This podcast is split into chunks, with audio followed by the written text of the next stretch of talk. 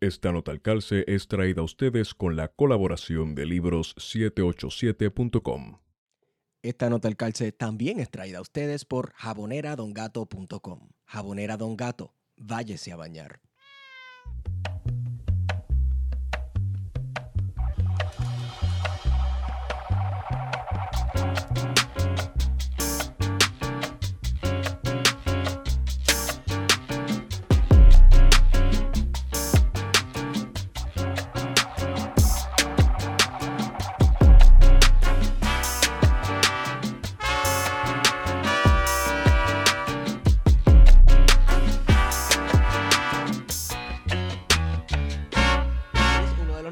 De, Pedro Albizu Campo porque tal como pasa con los niños negros bastardos, eh, es que la... Ah, no, no estoy mintiendo. Es lo que pasa cuando la gente nace en condiciones de pobreza, que no saben ni cuándo nacieron, en ocasiones no saben quién es su papá o su mamá o dónde nacieron o lo que sea. Así que felicidades a Pedro Albizu Campo. ¿Hay, hay- algún, algún libro que haya publicado el acta de nacimiento de él, verdad que no?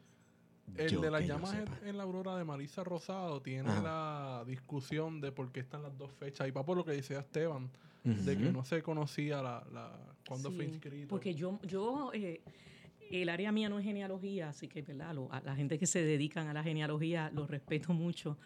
Pero con el huracán María, pues el aburrimiento de, de los cuatro meses sin luz en mi casa, pues yo me iba a, a San Patricio, así que el anuncio al, shopping que, del, del cual no te votaban si te conectabas en el piso, porque de otros cercanos aquí, pues te votaban. Este, sí, me llegaron a votar con computadora y todo, haciendo.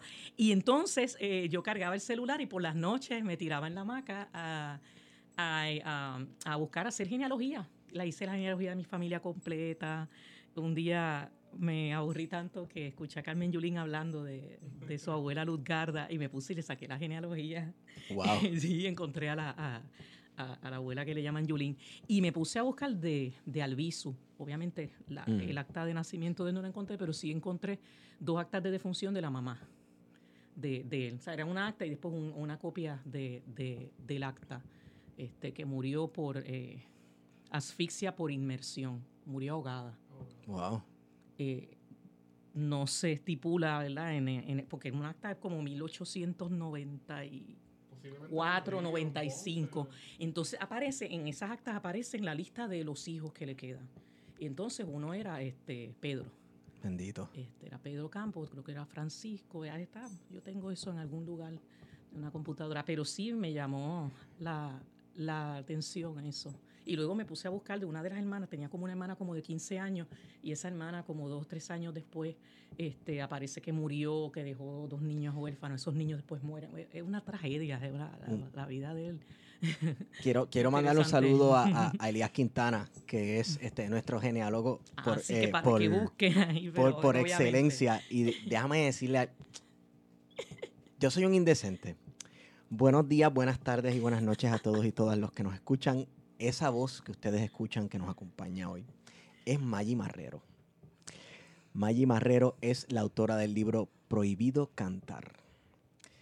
Este, y claro, la invitamos para hablar con nosotros como parte de nuestra serie sobre violencia política en Puerto Rico en la década de 1970. Eh, pero claro, nos envolvimos hablando de, De otras otra- cosas. de otras cosas. Llevamos rato envueltos hablando de otras cosas. Ya toca el momento de empezar a grabar porque si Sí, porque si no, pues claro, este, nos coge aquí el día y pues, pues, pues no- y le, le llegamos tarde al programa de Herrero después.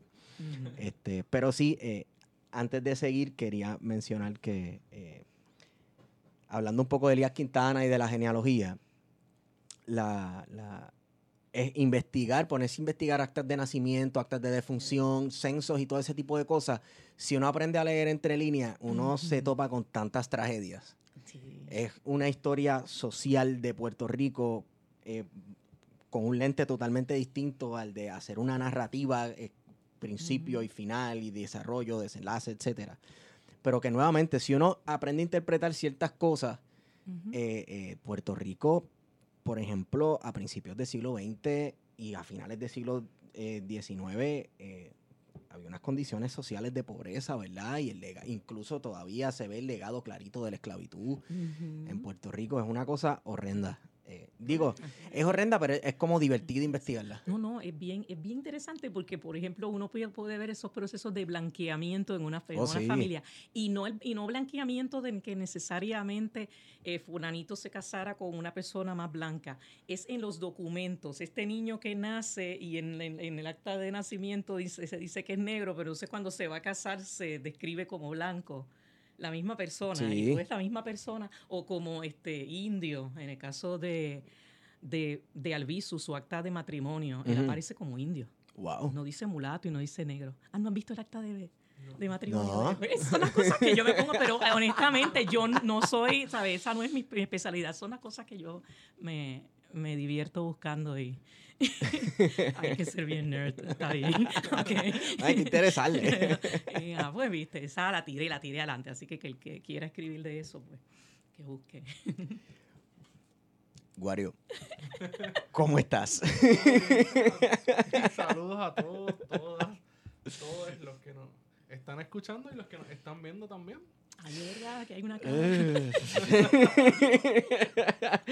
wow, eh, yo creo que debe ser de la, ¿verdad? de la primera vez que tenemos una cámara de frente en, la, en, en los estudios de plan de contingencia, ¿no? Y el conejillo de India soy yo. Sí, son- somos todos, pero pues este, cuesta acostumbrarse un poquito. Yo lo que voy a hacer es ignorar que esa cosa está ahí. Sí, sí. Y hacer Y- todas las muecas que uno hace normalmente. Vamos a- Exacto. bueno, eh, Maggie Marrero, estudiaste música Sí, estudié en la Libre de Música. en la Libre de Música Cerquita. y en la de- universidad. eh, En la- sí, cuando entré a la cuando entré a la UPR entré por contabilidad, llegué a tomar métodos cuantitativos y O sea, eso. que nada que ver con Saqué- historia. no, no, no, yo entré, yo entré por más porque soy una nerd en matemática y entonces, este, pero luego de un semestre sentía que me aburría allí en administración de empresas, no me gustaba y entonces, este, para ganarme un dinerito por el lado daba tutorías a los que estaban en música cogiendo solfeo, este, y pues por ahí me seguí quedando en esa área de, de humanidades que donde dice silencio biblioteca, pues ahí nos íbamos Sí. un montón de gente con guitarra y eso a hacer ruido. Llamaban la atención a cada rato. Y terminé. Sí. y, y terminé cambiándome las humanidades y, y, eh, sí, yo, música otra vez. yo, yo entré a la Universidad de Puerto Rico por, por, por biología, queriendo, queriendo bregar con animales y ese tipo de cosas. Y claro, la mayoría de mis compañeros pues decían que eran que querían ser cardiólogos y millonarios. o sea, esas dos cosas, una, una al lado de la otra. Ay. Pero no sé, como que me desanimé y me, me fui, obviamente una de mis pasiones era la lectura y la historia y eso, Ajá. me fui por las humanidades, pero uno a veces, ¿verdad? U- usted es jerezana, usted es pelúa comunista, terrorista, malabarista, Sí. tírame la pista. Sí, sí, todos esos istas, esos istas. Este, sí que te los enganchan rápido. Eh, sí, no, eh, la UPR es mi alma mater. Estudié, hice mi, mi, mi bachillerato allí en, en ciencias inútiles, como dicen lamentablemente mucha gente. La Lo- tecnocracia. Lo hice en historia, pero era el bachillerato de antes, que, eh, digo, en historia, mentira, en música, pero el Mm. bachillerato de antes no habían suficientes eh, profesores de música, así que este, casi toda, eh, sí llegué a coger pues armonía, composición, qué sé yo, pero tenía mucho, en aquel momento, no sé ahora, tenía muchos cursos de historia de la música. Así que Nice. mi entrada a, la- a- a esta pasión por la historia es a través de esos montones de cursos en música que eran más eh, eh, de, de historia que, que, que- que- que de, de estar ¿verdad? Con, con Ujú. partituras y eso. Pero sí, este, la base que tengo de, de- de ese, de ese tipo de, de- documentos, pues obviamente me, me inspira a escribir sobre música. Prohibido cantar, eh, aquí no trabajé con partituras, la mayoría de la Mm. música popular, ¿verdad? La gente la Claro. hace y la empieza a tocar y la graba. Eh, pero estoy haciendo una investigación nueva de la cual no voy a abundar mucho, que ahí estoy metiéndome de lleno en partituras en los últimos 150 años y está interesante. Wow. Eh, sí, sí. O sea, es una, historia. hist- una, como una historia de la música una- puertorriqueña. una- sí, de la música puertorriqueña, tiene de mucho de política, tiene de... Sí, tiene, tiene de partidos políticos, es nada, Pero ¿verdad? eso no se Lo- relaciona. Lo Sí. signi- Eso mismo me, me- me decían a mí como, pues es que los artistas y la música no se relaciona con las carpetas, que tiene que ver eso. Eh, no, pero Eh, y, y- y yo creo que era una cosa de la que habíamos estado hablando eh, eh, por teléfono cuando, cuando él me llamó para invitarme, que, que la historia de Puerto Rico es mucho más, y respeto, ¿verdad?, a los historiadores que han hecho eh, eh, eh, investigaciones muy buenas sobre, ¿verdad?, la industria de- del tabaco, del azúcar, del café. pero, pero eh, la, eh, Puerto Rico, ¿verdad?, Eh, del siglo XIX para acá han pasado, yo creo que unas cuantas cosas Claro. que hay que, de las que hay que hablar. Entonces está, eh, por lo menos ya con la Guerra Fría, que es ahí es donde entra, ¿verdad? La cuestión de, Ujú. la- de las carpetas, donde se entra más de lleno, porque el carpeteo existía desde antes. Pues eso como que mucha gente no le, le tiene miedo, o quizás, no sé, y para mí es interesante, porque es mirar cómo estos espías perseguían. y, eh, eh, Pero este es tu trabajo de disertación doctoral, ¿verdad? Ok, el prohibido cantar es un injerto de mucho de lo que encontré en la, en la disertación, pero luego que yo defendí, me puse a investigar otra vez. Así que esto tiene otras cosas. Y también se eliminó, un capítulo. Yo tenía un capítulo completo de la industria discográfica y cómo la, la misma, el mismo mercado reprimía a los artistas. Pero nada, no, ese no tenía que ver con carpeteo, ese se quedó fuera. Eh, eh, eh, porque realmente nos quisimos concentrar más aquí. Fue una sugerencia de, de, este, Pablo Marcial Ortiz. Él, él leyó el libro cuando ya estaba eh, básicamente diagramado y montado y me dijo, fíjate, ese capítulo de la industria quizás.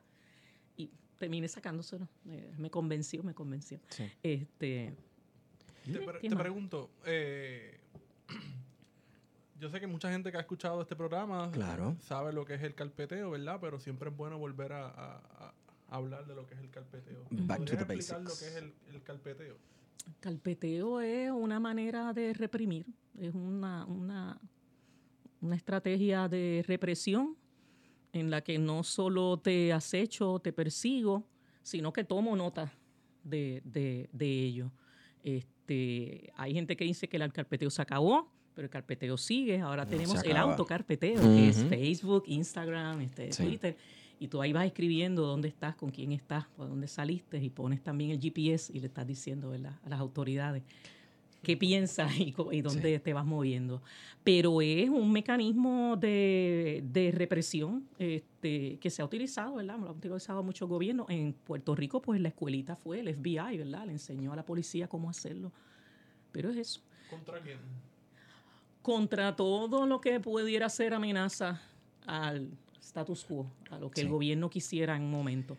Es interesante porque nosotros, ¿verdad? Eh, lo más que uno ve en, en carpeteo en Puerto Rico es el carpeteo hacia el independentismo, pero eh, había muchas persecuciones que no necesariamente tenías que ser de una ideología, el estar cerca de o el estar eh, con una causa. O sea, yo encuentro, por ejemplo, a, a esta que más popular no podía ser, Belda González. Contra el aparece mencionada.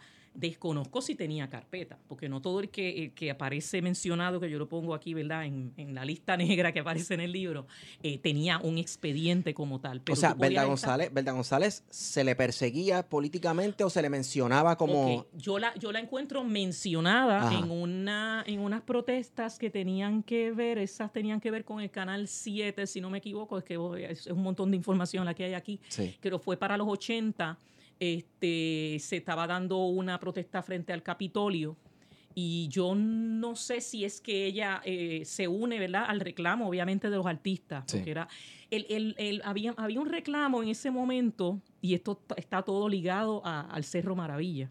Cuando se dan las vistas de Cerro Maravilla, Tommy Muñiz, que era el dueño de- del Canal 7, Canal 7 y 11, eh, empieza a transmitir esas vistas, porque obviamente el Canal 6 no las iba a transmitir porque pues, el gobierno de, de- de- de el gran Romero Barceló.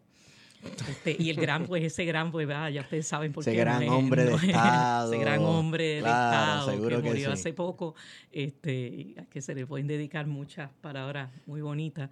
Que estoy- ok, déjame.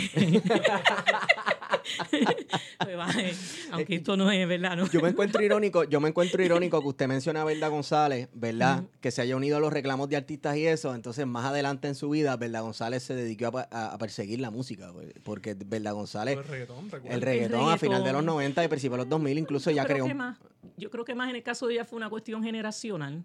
Y Yo bueno, creo que y, fue por eso, pero es- y de que clasismo también. Hay un asunto de clasismo envuelto y, y de racismo. Sí, este, racismo y clas- pero ella tampoco era esta mujer blanca, blanca, o sea, No, ella, estaba por eso. Yo creo que yo creo que en el caso de ella eso fue una cuestión, una reacción más generacional, pero en, en el caso de lo de lo del Cerro Maravilla cuando se empiezan a transmitir esas vistas, Sí. obviamente, ¿qué es lo que hace el gobierno? Empezar a reprimir a, más al canal que ya no era que no lo no reprirían, eh, eh, eh, reprimieran Tommy Muñiz y montones de otros artistas ya, ¿verdad? Ya sea, anotados sí. en carpetas pues por la por, por dar espacio a veces verdad en, en su canal o en sus programas a personas independentistas. En ese tiempo eh, los rayos gamma transmitían en el canal 7 su programa y fue un momento en el canal 7 donde muchos muchos artistas puertorriqueños Sandra Saiter tenía su programa Remy Sí. tenía se estaban se estaba haciendo mucha mucha producción recuerdo que José Miguel Agrelot en ese momento transmitía este, en Cabulla y Vuelve y Tira del, del mediodía era en el canal 7 o sea, muchos programas salieron del 2 y el 4 y fueron el, ¿verdad? Tommy Muñiz fue el refugio. Y ahí es que empieza el gobierno a través de Romero a presionar eh, a, a- a los auspiciadores para que no auspiciaran los, los programas del Canal 7. Entre ellos, el primero, este, los rayos gamma. Así que hay unas protestas que se dan en esa época que tienen que ver con esa situación y están todas enlazadas con Cerro Maravilla y las vistas. Pero, ¿verdad? Para darle un poco hacia atrás, eh, en, en- ¿desde qué momento encontraste que había una vigilancia sistemática hacia, hacia el quehacer cultural, ¿verdad? Porque estamos hablando ya de, de artistas. eh, pero dentro de los artistas es amplio, ¿verdad? Pueden haber Claro. pintores, pintoras, sí, sí. cantantes, eh, poetas. Pues yo originalmente, por, por eso cuando digo que esto es un libro que está basado en la disertación, la disertación es sobre la nueva canción y lo que trabajé era del 69 al 79. 69 porque es cuando sale el, el primer disco de, de Roy Brown y del 79 porque es ya la liberación de los prisioneros políticos y ahí hubo como una unión de todos los artistas para recibirlo. Yo dije, ah, pues déjame entonces coger esa década. Pero cuando empiezo a buscar, eh, eh, primero que me, me topo que en el momento en que yo empiezo a investigar, las carpetas no estaban disponibles. El archivo general, las carpetas ya estaban allí, pero no las dejaban ver porque no había un reglamento y no sé qué rayos. Así que cuando yo eh, busco esta idea, lo que primero que hago fue hablar con, con Noé Hernández, este, que para quienes no sepan quién es Noé Hernández, uno fue uno de los pioneros de la, de la nueva canción en Puerto Rico. Eh, la uno dice canción protesta, pero canción protesta ha existido por, por, por Sí. milenios. Sí, sí, este, sí. eh, porque la, la borinqueña es una canción de, de protesta, la borinqueña revolucionaria. Eh, y entonces, eh, Noé Hernández me presta su carpeta, era así, bien dadivoso, no me puso ninguna tres restricción, y yo ya yo lo conocía a él de antemano porque eh, llegamos a compartir unos músicos, unos músicos míos llegaron a tocar para, para, para él en una producción que él tiró como en el 98, 99. Así que ya existía esta confianza y él me presta su carpeta y ahí yo empiezo a mirar. Originalmente, antes de eso, yo lo que pensaba era hacer una historia de Tauné. Yo dije, ah, pues el grupo Tauné, que entonces Ujú. pues Roy, eh, eh, Noel Hernández, Andrés Jiménez, eh, Flora Santiago y Pepe, Pe- Pepe, Pepe y Sánchez. Pe- Pepe y Flora y el Topo y eh, varias personas más que se me quedan, así que eh, y entonces yo dije, ah, pues yo lo voy a hacer de Tauné, pero entonces empiezo a buscar y espérate, hay gente más allá de Tauné eh, y dije, ah, pues entonces voy a añadir Haciendo Punto, que vino más tarde, Sí. Moliendo Vidrio, pero empiezo a ver otros artistas y ahí entonces me entero de que la UPR, nuestra salvación, la colección puertorriqueña que siempre nos llega para salvarnos a los historiadores. Me ha salvado el Este, pellejo un par de sí, veces la colección Sí, me ha salvado. Hashtag Y salvemos la entonces- UPR. Ajá. Y entonces cuando, cuando en del archivo me dijeron que no, que las carpetas no se podían ver todavía, ahí entonces yo dije, pues déjame ir a ver si en la UPR hay algo. Y en la UPR ya habían empezado varias personas a entregar carpetas. Eugenio Cuevas Albona, que había sido eh, periodista del Imparcial y luego de Claridad, este, Edwin Reyes, que fue periodista de Claridad y era poeta, este, y varias otras personas más. Julio Muriente entregó una fotocopia de de la, la carpeta de Julio Muriente, no está en papel original, está toda fotocopiada. Así que si usted quiere ¿verdad? leer las peripecias de Julio Muriente, puede ir a la UPR. Sí. Eh, y entonces ahí yo empiezo a encontrar, yo dije, pues déjame buscar la carpeta del Consejo General de Estudiantes que la tienen allí en la UPR para ver si hay qué artistas habían en las protestas de los estudiantes. Y empiezo a mirar para atrás. y Cuando veo la, la- la carpeta de Eugenio Cuevas Albona, empiezan los años 40. Sí, a rayos. Y yo, espérate, y el tipo era escritor, y yo pues déjame ver, encuentro un informe como de 1943. Hago, yo hago un recuento completo de todos los números de carpeta que tenía Eugenio Cuevas Albona, porque tenía carpetas, varios números de carpeta. Él se movía mucho entre Mayagüez y San Juan, y, y entonces parece que en cada cuartel le tenían una, una carpeta, entonces aparecen diferentes números. La carpeta un, excelente uso de los recursos del Estado.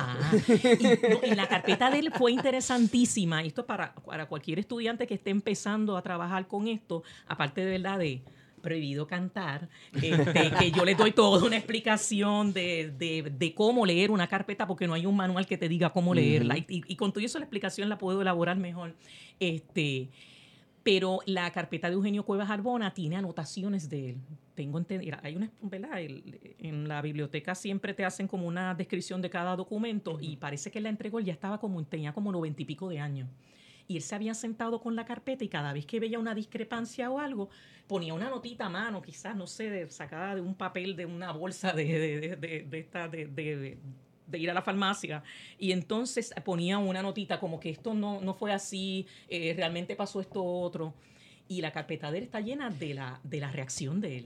Tiene diferentes eh, reacciones. Y, ahí, y sí, y ahí yo aprendí, yo dije, espérate, fíjate, no, no se puede creer todo lo que dicen las carpetas, este, no se puede tomar todo literal, hay que leer entre líneas, hay que comparar qué dice la carpeta versus qué dice la prensa, por ejemplo.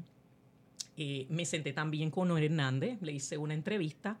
La entrevista no es parte de la disertación. Algunas cositas de la entrevista yo las puse aquí, estas cositas cuando habla de Fidel Castro y está. no eres un personaje completo y, hablar con él es exquisito. Eh, y entonces, eh, la, esa larga reunión que tuve con Noel Hernández, lo que hice fue coger pedazos de la carpeta y yo preguntarle, Noel, ¿en verdad esto pasó?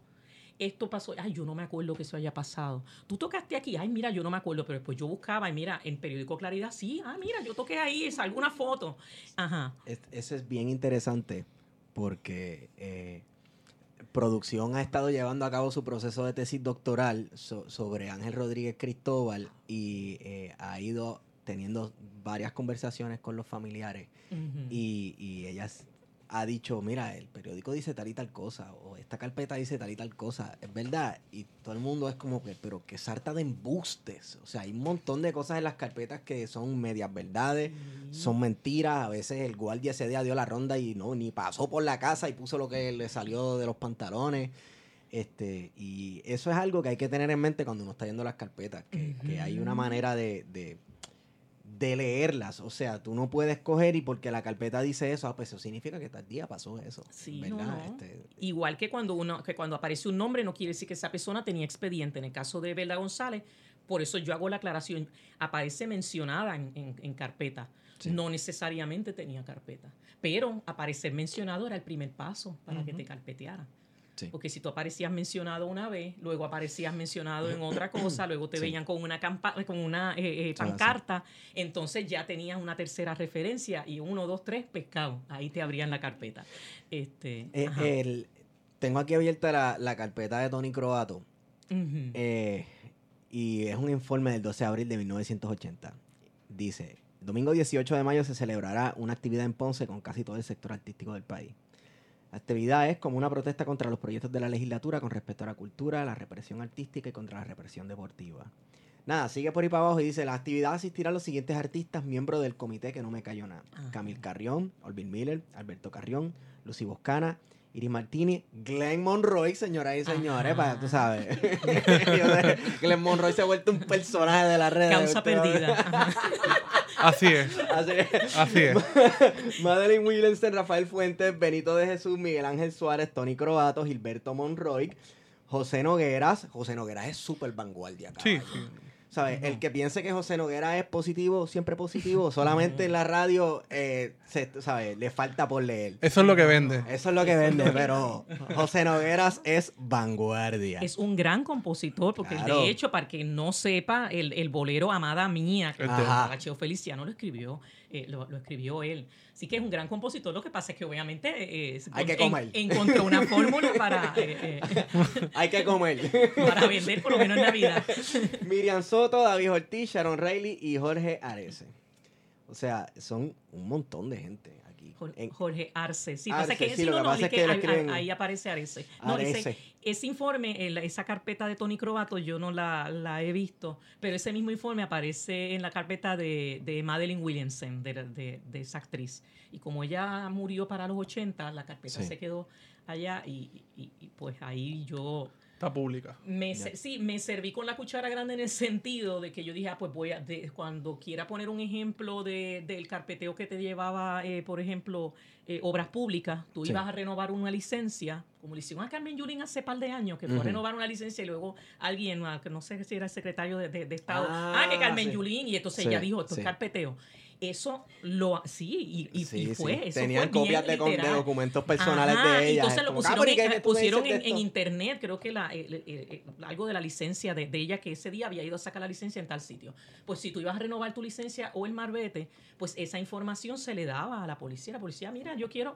Y entonces de Madeline Williamson, yo tengo un ejemplo de, de, una fotografía de, de la, del expediente de, de ella y eso aparece, lo, lo, lo tiene todo, eh, Sí. Silverio Pérez, todo el mundo. Cuando ibas a renovar tu licencia, esa información que le daba que era una actualización de, tu dirección, de, de la- de- del carro que tenías y, y de tu foto, pues la policía pues En las señas usualmente ponían siempre, ¿verdad? Toda la información que aparece en la licencia con el número de licencia. Así que había una colaboración. Sí, número de, de- de- de seguro social. Así que, Sí. por ejemplo, y, y esto es también una recomendación si usted es estudiante, investigador y está haciendo una investigación sobre carpeteo y usted quiere publicar, tenga en consideración que hay muchas de esta gente que están vivos todavía. Sí. Yo no voy a publicar un documento, por ejemplo, de Noel Hernández con su número de seguro social, porque Claro. obviamente le puedo hacer daño. Sí. Así que en la, en la disertación yo utilicé una información que estaba de él y el seguro social se lo taché. Pero entonces se lo digo, ¿verdad? A la persona que lo está leyendo. Aquí se, Sí. pero si ya la persona falleció, en el caso de Madeline Williamson, pues sí, yo pongo una información y aparece el número de seguro social de ella, pero esa señora falleció hace casi 40 años.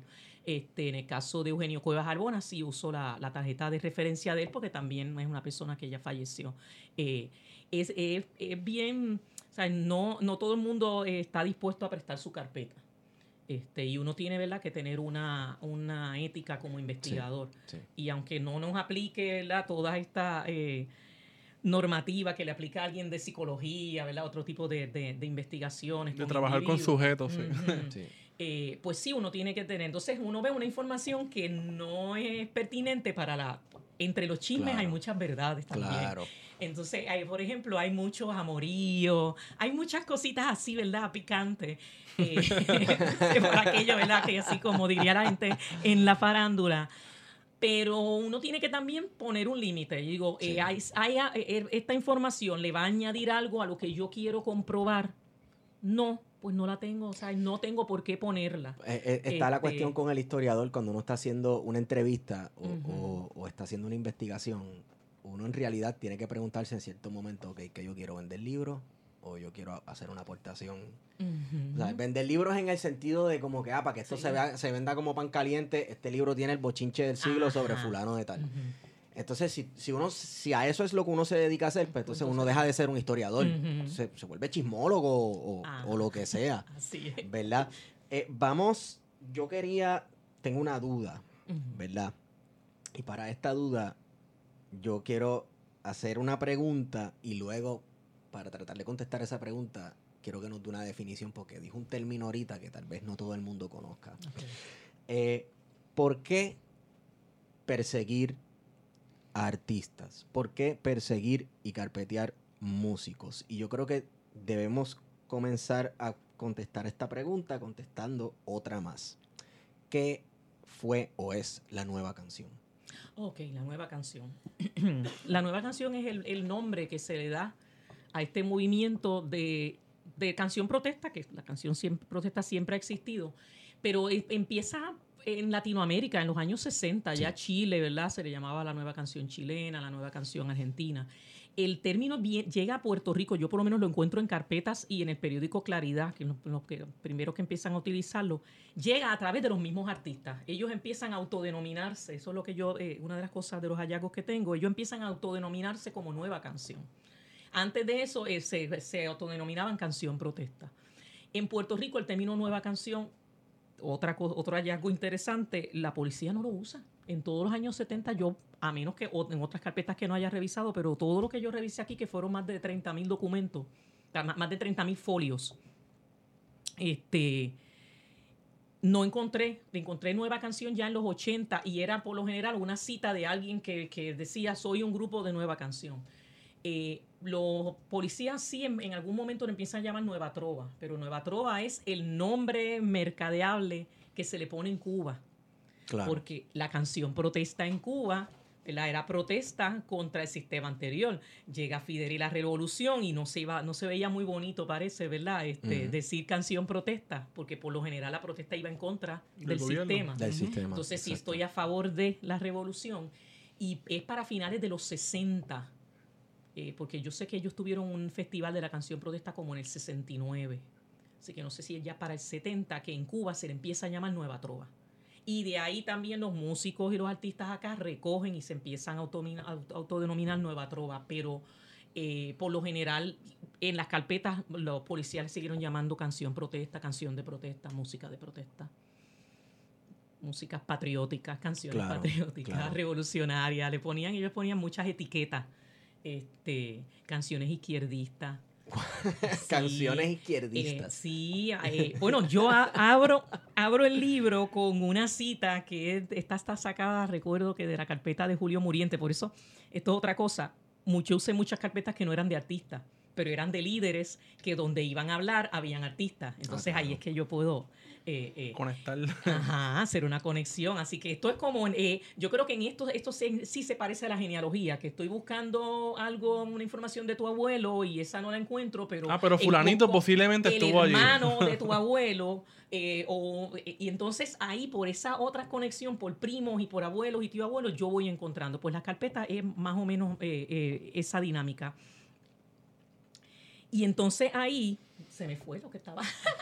la nueva canción. en, la carpeta De, Julio Muriente. En la carpeta de Julio Muriente yo encuentro un informe, creo que era en Manatí, eso está en el libro, que el, eh, el informe era que estaban velando a dos guardias que se iban a un bar a beber cuando salían, ¿verdad? Pero esos dos guardias querían un ascenso, pero en ese bar, en ese sitio, había, era un sitio, eh, ¿verdad? Que era que estaba caliente, porque la bellonera de ese sitio tiene discos independentistas. Uy. o sea que esos discos votaron por el PIP. Sí. entonces tiene discos independentistas y entonces el informe sigue, trataron de poner una bandera de Puerto Rico allí, pero el dueño no quiso para evitar problemas con las autoridades o algo así. Es interesante cómo el dueño tenía la bellonera con los discos independentistas, pero no quería la bandera de Puerto Rico porque entonces ahí era, porque se buscaba era demasiado obvio. Yo, diría que eso es casi criminalizar la bandera. Claro. ¿Verdad que sí? Es una forma, sí. Es una pero, forma. Pero obviamente no quería calentarse. Si pongo la bandera, ya me caliento. Ah, pero no, pero los diquitos independentistas hacen que la gente, ¿verdad? Siga bebiendo. Después de varios tragos, todo el mundo, ¿verdad? Todo el mundo canta. Es patriota, es patriota. Todo el mundo es borico en la luna. Después de cuatro palos, todo el mundo es borico en la luna. No, no, no, eso, y eso lo digo por experiencia de una de mis hermanas que, que, que es músico. Y dice, cuando ella iba a tocar al sitio, la gente, después de las 2, 3 de la mañana, todo el mundo quiere cantar Verde Luz, Preciosa. Nacho, esas noches de bohemia en el hipopótamo, después de las 2 de la mañana, lo que le falta es todo el mundo salir con machete de ahí a poner bomba. Los yankees quieren fuego, fuego popular. Obligado. Pero ¿por qué los artistas? ¿Por qué los cantantes? El artista en general, o sea, porque hay, hay, que delimitar teléfonos raros que me están llamando. si fuera de alguien conocido, pues tampoco. Se la hacía. Sí. Eh, un artista es una persona que a través ya sea de, imagen, de sonido, de, movimiento en el caso del baile, de la, de la palabra en el caso de la literatura, este, de la música, de, de, los colores en el caso de una obra de arte, quiere llevar una idea o una emoción porque el arte, ¿sabe? En el caso de la música es el arte, es esta manera de expresar ideas o, emociones a través de, de melodía, armonía, ritmo y estructura o forma, como le, le, llaman. Eh, y eso tiene un poder que va mucho más allá del discurso político. eh, de yo me voy a parar aquí hasta dar 20 minutos hablando Ujú. sobre tal o cual tema. Hay oradores y hay oradores, claro. Pero quizás ese, todo ese discurso que me tomó a mí 20 minutos dar, en dos minutos y medio o tres minutos, una canción lo puede llevar. Una, la misma idea, Sí. la- y entonces le pongo unas cositas poéticas o la, o la tiro más, ¿verdad? Más literal lo que estoy, lo que, el, el mensaje que quiero llevar y le pongo una musiquita, un ritmo y a la gente se le queda. Y Sí. por eso es que en la publicidad se, usan- se usa tanto hacer, a- hacer jingles. O sea, y todo el mundo, eh, cuando vas al cine, pinta tu vida con los Sí. colores de mi tierra, eso te la aprende. Sí. También hay y un se elemento queda en el subconsciente. que Ujú. está- estaba pensando en las canciones de Silvio Rodríguez, Ujú. que él las canta en español, pero como quiera necesita un traductor para, para que me Ah, diga. Hay bueno. un elemento guerrillero dentro de la nueva canción a que al utilizar tanta metáfora, tal vez este a los aparatos de vigilancia, que muchos de ellos, la- todas estas ideas y estas metáforas las hacen y les vuelan por encima de la cabeza. Este, no las entienden y es una manera subversiva, guerrillera de llevar este, a cabo o llevar, transmitir unos mensajes peligrosos para el orden establecido. Pues eso que estás planteando es muy interesante porque hay varias tesis eh, de maestría y de doctorado que han hecho este eh, análisis semiótico de las canciones de la Mm. nueva canción en Puerto Rico eh, y han encontrado que a medida de la, y, y por lo general ya para la década del 70, a medida que iba avanzando, se pusieron como más poéticas. Al principio eran pues guerrillero, guerrillero, en la calle en la- o, sea, y, eh, o, este los Lo yanquis mismo pasa quieren- con lo- lo- los Silvio. yanquis- Ajá. Sí. Y eso fue una estrategia, eso es lo que yo pongo entre las conclusiones, que como, como ustedes estaban, estaban- no, no recuerdo a quién estaban, eh, si fue en una entrevista que le hicieron a Chepara Litishi, que fue uno de los lectores de mi Ujú. disertación, este, o, la, o la del otro programa, pero creo que fue con Paraliticia, mayor represión, mayor resistencia. Eso es correcto. Y yo siempre digo, mientras más te aprietan la mordaza, más fuerte es el grito. Sí. Esa, esa, esa, esa no la he escrito, pero ya la tienen ahí. La dijo Marrero. Eso fue un análisis, un análisis que yo hice una vez. Este, pero es eso, o sea, si yo te estoy persiguiendo, si no dejo que tu música aparezca en la radio, en la radio comercial, ah, pues entonces tú vas a buscar cómo camuflajearla. Sí. Este, y el camuflaje se hace a través de la poesía, o quizás, ¿verdad? Era demasiado fuerte, o, ¿verdad? O Aires Bucaneros, por ejemplo. Que fue comercialmente exitoso, creo. ¿no? Sí. Sí. Sí, y en el caso, por ejemplo, de un Dani Rivera. Dani Rivera tira Cuando uno. empieza más uno- romántico. Ajá, pero eh, nunca dejó de ser revolucionario. Su, su, su música, su. Lucecita. Lucecita empieza con la nueva ola. Y yo le hago toda una historia de, de- de ella aquí, como ella con la nueva ola, todos felices, ¿verdad? Cantando esas traducciones de, can- de canciones que hacía Alfred D. Herger. Este, cogía estas can- canciones de, que pegaban en Estados Unidos, le hacía una traducción y entonces ponía a Chucho, a Lucecita, a Lisette a cantar. ¿Y cuándo es que entonces Lucecita empieza a ser carpeteada? En el momento en que se deja el afro, en el momento en que tira el disco de Soy de una raza pura. Ahí es que ella empieza a ser perseguida. Esto es en los 70. Y sí, esto es principio de los 70. Sí, por eso. Porque el, 70. el afro entra en boga como peinado en los 70. Dani Rivera arranca esta- con su afro también. Esta reafirmación de la negritud. Mm. Y, y- Dani Rivera fue al festival en República Dominicana. Sí, siete días con el pueblo. Sí, pero el ese festival fue un poco más, más tarde. Más tarde. Sí, no, yo no sé si El- fue es ya- el Lucecita también, yo festival, creo. eh, Siete días con el pueblo en el 74. Sí, por que eso cantó fue ya en el 74. Este, el grupo Convite de Luis Díaz y fueron unos cuantos más. Sí, sí, sí. Pero este, en el caso de, de Lucecita, uno nota eso. Como Lucecita estaba siempre en las portadas de estas de TV Guía y todas estas revistas. Era como, qué sé yo, como. Déjame ver qué cantante ahora mismo aquí que como que aparezca. Pero no es que yo sé, te veía ya no sé. existe. yo no- Por eso, no, no, no, no, Bueno, no, pero que que, sale son Daddy Yankee por eso, por ejemplo, que mira, te mira. aparezcan en, los- en los periódicos ahora Tú- mismo, tú como que aunque no haga nada, la persona aparece. Al Ah, final, del- uno de los artistas que mencionas casi al final eh, es la banda Cultura Profética. Ajá. Eh, y también me parece que hay algo de René.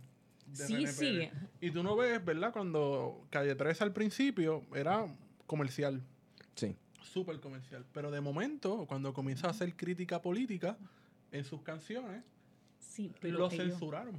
Ahí pero el ellos cuando se tiran, cuando ellos salen, es comercial, pero realmente es- yo siempre lo vi.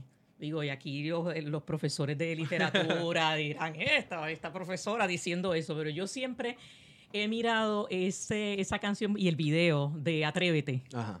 Eh, yo soy fan de, de, de Residente, aun- aunque soy rockera, ¿verdad? A mí- a mí- rockera de, la, de música bien vieja, Led Zeppelin y cosas así. Eh, este, Cream, Derek and the Dominos. Me gusta Black Sabbath. Pero eh, soy fan de, de, de Calle 13, tengo que ad- admitirlo. Y cuando sacan esa canción de Atrévete y uno ve el video, el video es una crítica misma al mercado de la música, es Sí. una crítica al mismo reggaetón. O sea, por eso es que desde el principio él no se autodenomina como reggaetonero. Él, él dice es música urbana. Sí. Y entonces ahí todos los demás empezaron a llamarse. Y el video mismo es toda, eh, en, en vez de ir en un carro bien caro, él va en esta carcachita de carro o en una bicicleta. eh, por un montón de, de unas casitas que están bonitas, pero son casitas de, de clase media baja, chiquititas, que todas igualitas, todas las muchachas vestidas igual. eh, eh, y es una crítica, o sea, realmente, aunque di- pudiera ser comercial, pero ese, ese disco sale básicamente eh, paralelo a que él había tirado la canción Querido FBI. Sí. O sea que aunque tú tiraste un producto que era eh, eh, mercadeable, ya desde el principio esa gente salió con, con o sea, eh, a tirarle, a tirarle al gobierno y a tirarle al sistema. En, en la década del 70, ¿verdad? Que estamos ha- haciendo esta serie estudiando la violencia política en la década del 70, acciones y reacciones, etcétera. ¿Qué artista usted cree, verdad, que fue ese que era bien problemático, que siempre estaban cayéndole a palo en los medios, según sus investigaciones o lo que ha podido ver o las entrevistas que ha hecho? Es- es- esa pregunta se me parece a una que me hizo Che Paraletici cuando fui a defender, que me, él me dijo en el 70, ¿qué año fue el de mayor represión? Según Eso lo que yo difícil. esa. Y yo recuerdo que me de la manga uno tratando de hacer una defensa. Ya yo creía, yo dije, ya, ya, esto yo no pasé, esto está. Y, esa, esa- y yo lo que le contesté, lo que me salió, de, y, y- y después miro para atrás y yo, contra, yo contesté bien, es que ahí habría que definir qué es represión. Porque si represión es cantidad de, de papeles que tiene un documento de, carpeta, de, de una carpeta, Claro. pues 1972 es el año en que casi todos los carpeteados que yo revisé, sus carpetas están más cortas. en el 72. Del 70 al 72. ¿Quién estaba en el poder? Ferrer. Ferrer. Vaya. En- de, de hecho, por ejemplo, eh, Noel Hernández. El primer volumen de la carpeta de Noel Hernández es del 69 como hasta el 72. Un solo volumen, más de como 500 papeles. El segundo volumen es del 73 hasta el 87. Ahora, si voy a definir que represión es por cantidad de personas muertas, o sea, asesinadas, pues entonces hay otros años, ¿verdad? Más- Claro, la segunda claro. mitad de la década del 70, pues, ¿verdad? Hubo más Pero es, es asesinatos. que tiene políticos. sentido, todo tiene sentido y todo está conectado en el sentido de que en, en- en el Estado Libre Asociado, que tuvo su propio proyecto cultural sobre esto es música puertorriqueña, es- de esto es lo que se debe cantar, de esto es lo que se debe hasta dibujar y pintar y hacer tallados. eh, un hombre como Luis Aferré, que también se dice que fue un- hombre de cultura, que hizo tanto por la cultura puertorriqueña, etcétera, no me sorprende que siendo parte, ¿verdad?, de la hegemonía del Estado, se haya dedicado a la persecución de todo aquel que se Sí. desvíe de la norma. Y entonces es interesante, porque entonces en el caso de un artista, ¿cuál fue el artista más perseguido? Pues por, el, por la cuestión de las carpetas, pues un Noel Hernández al principio fue muy perseguido, pero realmente no era solamente por lo que cantaba, en el caso de Noel. Noel fue a Cuba a principios de los 70. Fue Ya eso es parte de la, de, la, de, la, de una de las brigadas Venceremos. En el libro ahí ¿verdad? aparece estipulado. En la carpeta de él parece que él fue allí a picar caña. Y sí, él fue. Y picó caña en un momento con, con, con Fidel. Así que si no han leído Prohibido Cantar, él hace la narrativa de cómo Fidel Claro. picaba caña. Y, y vamos, o sea, el que haya leído o el que haya conversado con alguien que haya ido a picar caña a Cuba, la norma es que se llegaba de Cuba de picar pa caña a formar problemas aquí. Ajá. Y entonces cuando Noel luego entonces regresa a Puerto Rico, se unió a todo este movimiento de la invasión de los terrenos. Hay, que- hay, hay un documental este, ¿verdad? sobre eso, este, eh, Villa Margarita, allá en Trujillo Alto. Porque él venía con ese ímpetu de que la gente tiene derecho a la tierra y a una casa, pues yo me voy a, a- a poner a ayudar a la gente a construir sus casas. Y ahí fue que él aprendió eh, carpintería. Y de de, hecho, le voy a dar el anuncio. Y hoy en día, Noel Hernández tiene una compañía de construcción este, de terrazas y cosas así. ¿O sí? Sí, hoy en día se, se dedica eh, eh, a eso. Pues entonces, el punto es, Noel Hernández realmente lo que yo encuentro en su carpeta fue más perseguido por otras cosas que por cantar Ok. en ese principio de los 70. Luego ahí él deja de estar tanto, tanto en el ojo público, de- eh, estuvo en Taoné, este, ya luego entonces ya no estaba en Ta- Taoné y empezó a participar menos como artista, pero mucho más eh, en otros aspectos de la Sí. lucha. Este, y es interesante, en el caso de Lucecita, para mí que en la cuestión de los medios, con quien más duro fueron con, fue con Lucecita, porque su, Lucecita era la reina de la juventud en los 60 eh, llega con su afro, llega a cantar estas canciones, llega a mandar para buen sitio a los productores y a las discográficas, porque entonces dejaron de tocar su música y es que y ahí es que ella crea su propio sello eh, eh, discográfico, Discos Lobo creo que era que se llamaba. Y para mí que fue la primera, ¿verdad? La, primera do it yourself así, mujer aquí que vendía muchos discos, que tenía portadas de esas revistas TV Guía y Vea y eso, todas las semanas ella aparecía una portada de ella y entonces dejaron de hablar de ella en las revistas, dejaron de invitarla, dejaron de, tocarla en la radio. Para mí que en cuestión de, de, de la, del artista que en los 70 que más haya vivido esa... Y obviamente Dani Rivera también. Dani Sí. Rivera también cogió porque él también se pasaba con, con, con, con Lucecita. Pero de una persona que había ganado, ¿verdad? Un premio por el país. Este, Pienso en, en la conversación que tuvimos con Raúl Alzaga Manresa sobre cómo distintos elementos del exilio cubano, principalmente de derecha, se insertaron en muchos sectores de nuestra sociedad, incluyendo Los en, medios de en lo- en los medios de comunicación. Estoy pensando el tipo, porque uno automáticamente piensa en el Estado también, que yo no dudo que el Estado haya tenido Sí. ¿verdad? la mano siniestra de siempre haciendo estas censuras, pero estos nuevos, estos New Kids on the Block, ¿verdad? Que vinieron de la cubanía de derecha a meterse en los medios, yo me imagino que le hicieron la vida imposible a muchos de estos Pues artistas. en el libro yo no, no, no tengo eso, pero en el capítulo ese que se quedó este, Pendiente eh, eh, afuera. pen- pendiente Sí. para elaborarlo en la, en la disertación, yo trabajo la industria discográfica. Bueno, yo llegué a trabajar aquí en la industria eh, eh, discográfica, así que conozco bastante eh, sobre cómo era la industria aquí antes de que Maggie Marrero era metalera. toda- toda- ¿ah? Que Maya Marrero era metalera.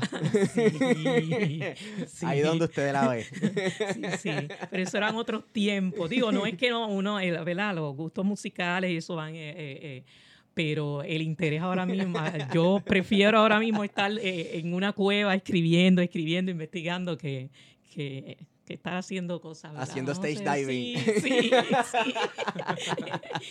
pero, este, ay, mira, me sacaste de lo que yo estaba diciendo, ¿no? Pero se, me, se me fueron. No, no, no, el capítulo que tenía en el eh, ah, tintero sobre... Sí, en, en ese capítulo que yo elaboro la cuestión de la industria discográfica, eh, voy trabajando como en los 60, obviamente, cuando la, eh, la revolución cubana, pues por ejemplo, todo lo que eran agencias de publicidad, casas discográficas, incluyendo casas discográficas internacionales que estaban establecidas en Cuba, salen de Cuba. Entonces, ¿a dónde salen? Salen a Puerto Rico, salen a Venezuela, a la Florida. Esas fueron las primeras. Algunas, pues no, no se ubicaron y se quedaron, ¿verdad?, con la sede que tuvieran en México o algo así.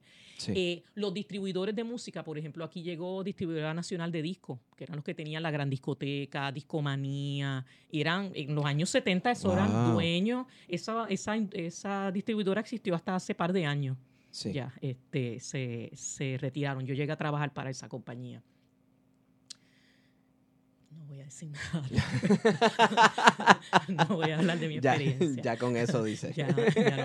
Este, Eran cubanos, eran Ay. Dios. Sí, pero da- eh, no era, era porque era esta manera, y fíjate, ya, ya en, lo, en los tiempos más, más, los últimos 20, 30 años, no era, no era así, pero en, lo, en los 70 uno no, nota mucho como, por ejemplo, todos estos artistas de la nueva canción, ellos no tenían nada que ver con estas distribuidoras no tenían espacio en la, en la radio. En los 70 empie- es que viene también a final de los 60, eh, comienzos de los 70, es que, por ejemplo, un Alfred D. Herger es el que trae aquí el concepto de Top 40 en la radio. Y asistía en Estados Unidos, él es el que lo trae. Yo encuentro una revista él hablando sobre eso y es como que las mismas discográficas y las mismas distribuidoras le mandan a la radio la lista de los artistas que están pegados. Y entonces la radio hace su lista de los artistas que ellos van a tocar porque es lo que está vendiendo. Entonces, si tú no, si tú tienes un, un sello discográfico como Lucecita, que era Discos Lobo, o como Arto, Max, que era el que tenía Tony Croato, este, eh, Chucho Avellanet y Tomás, Tomás Figueroa, creo que era la otra persona que este, eh, había fundado ese sello aquí. Eso aparece en el libro, se me escapa los nombres pues obviamente no necesariamente ibas a tener la distribución de esa gente para que entonces ellos fueran los que mandaran la lista a la radio para que eras lo que tú eres lo que está pegado. Este, el payoleo ya había empezado, ¿verdad? Lo que payola, yo te pago para que, pero entonces ¿quién va a sacar el billete para pagarle a la radio para que toquen a lucecita? Cierto. De hecho, una persona como Iris Chacón le llegaron a censurar canciones. Sí, ahí es que no la tengo aquí porque no es. Revisando el periódico La Hora, que era el periódico del PIB, he visto convocatorias que hacía el PIB donde una de las principales artistas era Iris Chacón. Iris Chacón. Iris Chacón llega a la En actividades del PIB. Sí, llega al PIB de la mano. Lo que pasa es que ya eh, Elín Ortiz ya aparece carpeteado desde los 60 por estar. Elín Ortiz era bien independentista y hacía obras de teatro, para la causa y qué sé yo. Y entonces se ve que ella llega... Eh, no sé si ella llegaba a cantar o a hacer un show. Ella era más, me imagino, eh, y hay fotografías, ¿verdad? De ella subidita en la, en la tarima. Imagínate, Iri Chacón, la persona que más, que más salía en todas las revistas todas las semanas, pues todo el mundo iría a verla. Eh, pero sí, sí, ella, ella aparece. No, no recuerdo si encuentro el número de carpeta de ella, del INCI, este, pero hay mucha gente cuyas carpetas están desaparecidas. Por ejemplo, Marta Romero Marta Romero, quien no sepa quién es, googleela, una mujer hermosísima. Este, llegó a ser de las primeras películas que hacían, este, que se, que se hicieron en, Puerto Rico. Y ella llegó, ¿verdad?, a, militar en el, PIB y aparece en las carpetas eh, mencionada en muchas actividades, pero la carpeta de ella no aparece. De hecho, este Víctor Federico, se me olvida el, apellido, una, el, el biógrafo de, de, ella lo dice en su libro, que él fue a buscar la carpeta y dijeron que la carpeta estaba perdida. Y sí tenía carpeta porque hay un número de carpetas. Este, así que hay carpetas perdidas, hay carpetas desaparecidas, hay gente que nunca buscó su carpeta. Claro. Ahorita que me habías preguntado y, nos volvimos este, desde, desde, cuando yo encuentro personas, eh, artistas carpeteados, pues para final de los 60 digo, de, de los 40, yo encuentro ya las primeras, los primeros carpeteos que tenían que ver como con canciones, como que Albizu, cuando llega Albizu en el 47, en el muelle lo recibe una, una banda tocando la borinqueña. Entonces eso aparece escrito. Este, eh, había una banda tocando la borinqueña. En el 50 aparece una reunión en, bien interesante, una reunión exactamente el 29 de octubre del 50, días, ahora, ahora de la insurrección nacionalista, una reunión en el Ateneo. Y esto está en la carpeta de Eugenio Cuevas Arbona, que estaba en, esa reunión. Entonces está, hay un informe que le mandan a, a, Muñoz Marín. Este era ese, ese, informe, quizás estoy mezclando un informe con otro, pero sé que hay un informe en el que se dice que el Ateneo estaba decorado con banderas de Puerto Rico y qué sé yo qué, y que al final eh, cuando la gente terminó su reunión, cantaron la borinqueña. Eh, y entonces es interesante cómo le, le da este... Eh, o sea, cómo la policía le empieza a dar importancia a que más allá de que voy a carpetear a fulanito, porque Eugenio Cuevas Albona aparece carpeteado porque había ido a unos congresos allá en Moscú y qué sé yo, chicos aquí y entonces, sí, sí, entonces unos decían que era del Partido Nacionalista, otros decían que era comunista. Yo lo encuentro más al principio como que estaba en el Partido Comunista. Eh, pero entonces empieza a trasladarse del que, del que va y dice un discurso al que antes del discurso dice un poema o canta al final la borinqueña.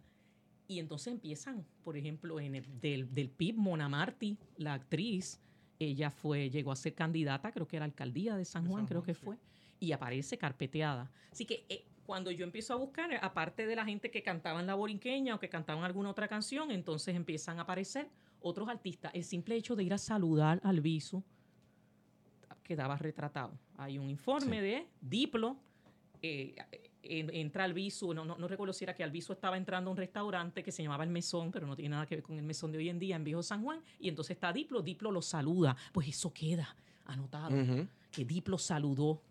Este, Wow. Y Diplo, para el que- quienes no sepan, ¿verdad? Para la- los más jóvenes que no sepan, Ay, aparte de que Diplo murió hace un montón de años, yo- Claro. yo, pero sus abuelos y ma- mi mamá y mis abuelos me contaban sobre Diplo, pero era como, como un Raymond Arrieta hoy en día, en cuestión de, la, de, de- de lo mucho que la gente, ay, mira, Raymond. y entonces- el blackface también. Ajá, así, En así, cuestión ah, del sí, por blackface. eso, no, no, por eso.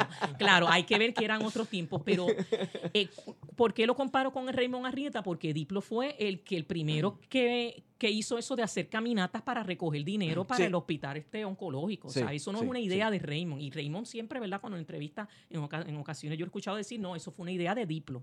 Diplo ya hacía eso. Y no estaban, ¿verdad? Ni con el montón de ambulancias y con todas las, la, ¿verdad? Todos los entrenadores que le ponen a Raymond. Era andar a pie por ahí. De- eh, así que una persona como Diplo, que, que, que hasta el gobierno, ¿verdad? Lo tenía, aparecía en la televisión, aparecía en la radio y aparezca en un- eh, mencionado en una carpeta, es interesante. Pero entonces ahí siguen, siguen aumentando la cantidad de artistas. Hay mucho artista plástico. Este, en los 50, toda esta gente que estaba en la Divetco, este. Lorenzo Ujú. este, Tufiño, montones de artistas plásticos que hacían trabajo para el gobierno y eran carpeteados a la Sí, vez. uno ve, exacto, casi todo el arte del Instituto de Cultura, todo, Todo lo que representaba el arte de- del Estado, lo hacían sus carpeteados. Ajá. Y, y- y entonces es, es bien interesante cómo yo te contrato para que tú hagas una labor de propaganda eh, Para el eh, Estado. Para, para- para el Estado, porque era propaganda. Sí. No se le puede llamar de otra manera. Y entonces diseña los libros. En el caso de René Marqués estaba carpeteado. O sea, aparece René Marqués haciendo libretos y haciendo libros para el gobierno, pero entonces aparece también que, miren, los estudiantes de la UPR eh, recibieron yo no sé cuántos boletos de tal, de tal obra de René él se los regaló para que los puedan vender y saquen Sí. fondos. Yo creo que era de la FUPI, no, pero no me acuerdo si era eso, era Consejo General de Estudiantes. Entonces, René Marqués era un perseguido, pero a la misma vez contratado por el gobierno. Sí. Y uno, y hay mucho, hay mucho. El Conservatorio de Música estaba, ¿verdad?, cundido de profesores Yo creo que. René Márquez llegó a trabajar para la emisora de radio de Puerto Rico, Sí, ¿verdad que sí, era, él, trabajó para la, la, la él trabajó para. Divetco, era, era uno de los que, de los que Sí. escribía y Y parte Este. de, de toda la, la gente que le dio forma a ese nacionalismo cultural. eran todos carpeteados. Sí. ¿sabes? Pienso en, en Mirta Silva. ¿Llegó a ver algo de Mirta Silva? No sé si aparece mencionado.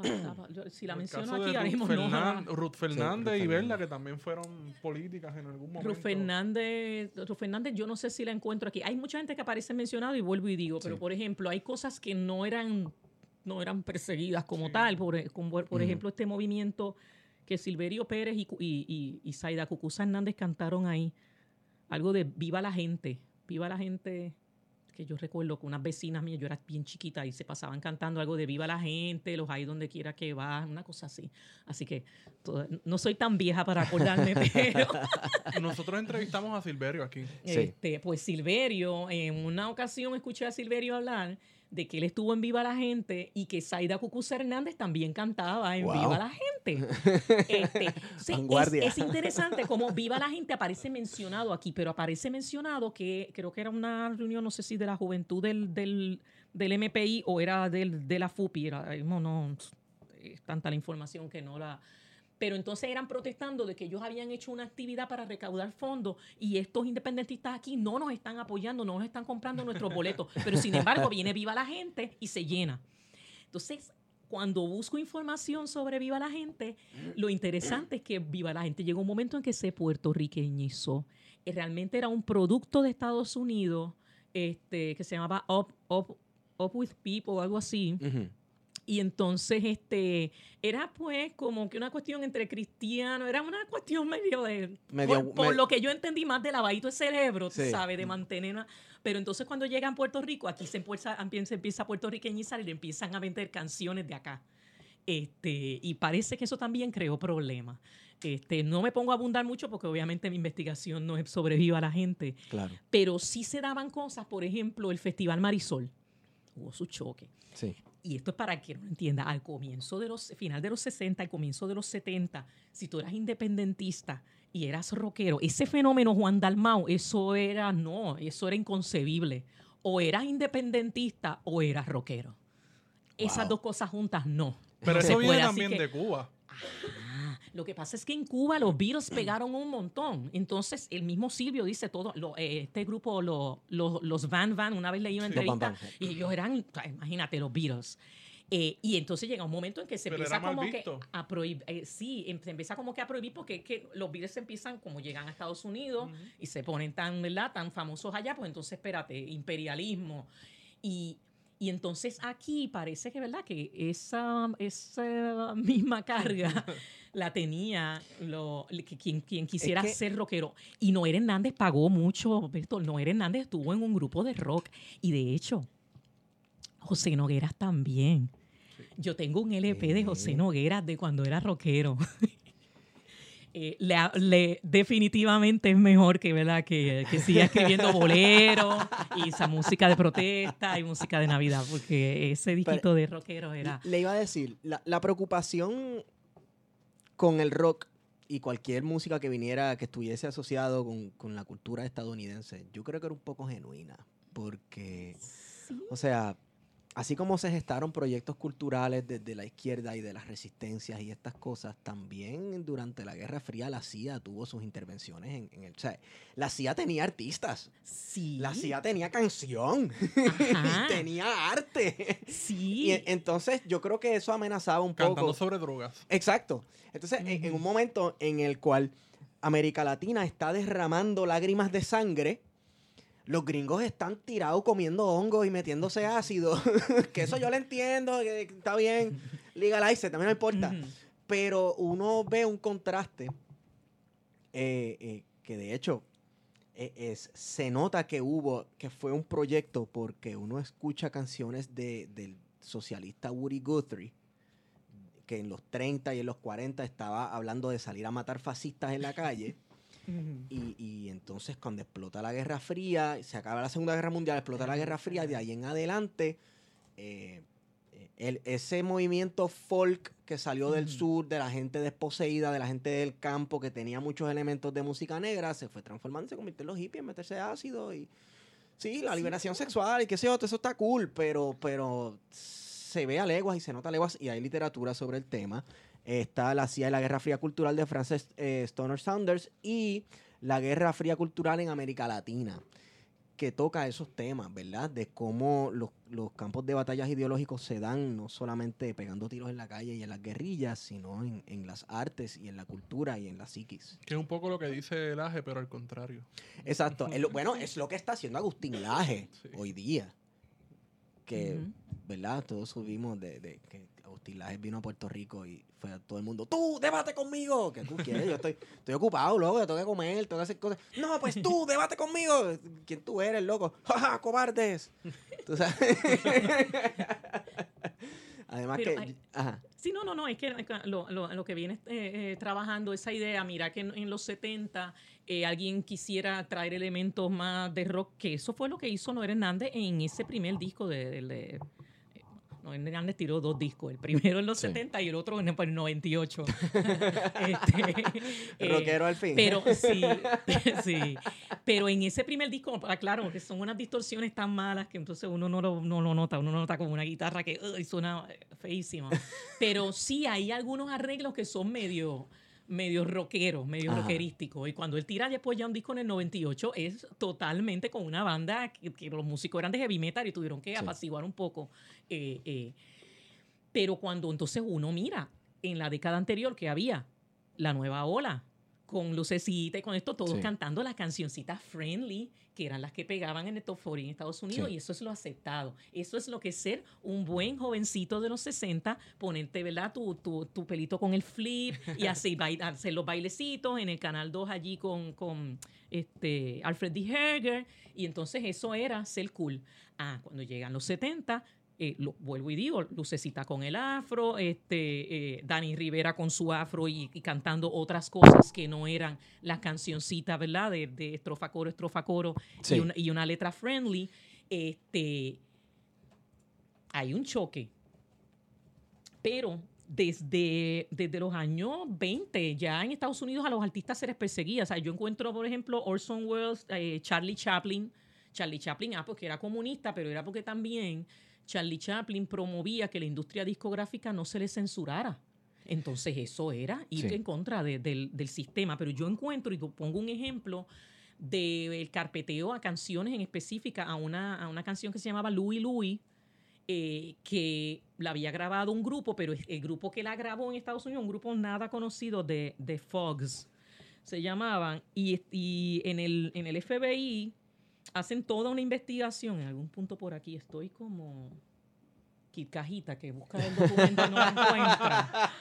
Ay, Dios Mire, el que no mío. sepa, ¿verdad? A estas alturas, de dónde salió el nombre Kit Cajita, está en YouTube, el intervención video, este, Busque el Kit video. Cajita, Kit Cajita, y le vas a- y, vas, wow. y vas a entender de lo que estoy Momentos hablando. legendarios, ¿verdad? Momentos, Este, sí. Nosotros no tenemos mitos fundacionales ni, ni, ni guerras épicas así, ¿verdad? Tenemos esos momentos. Tenemos, es- tenemos quiscajitas.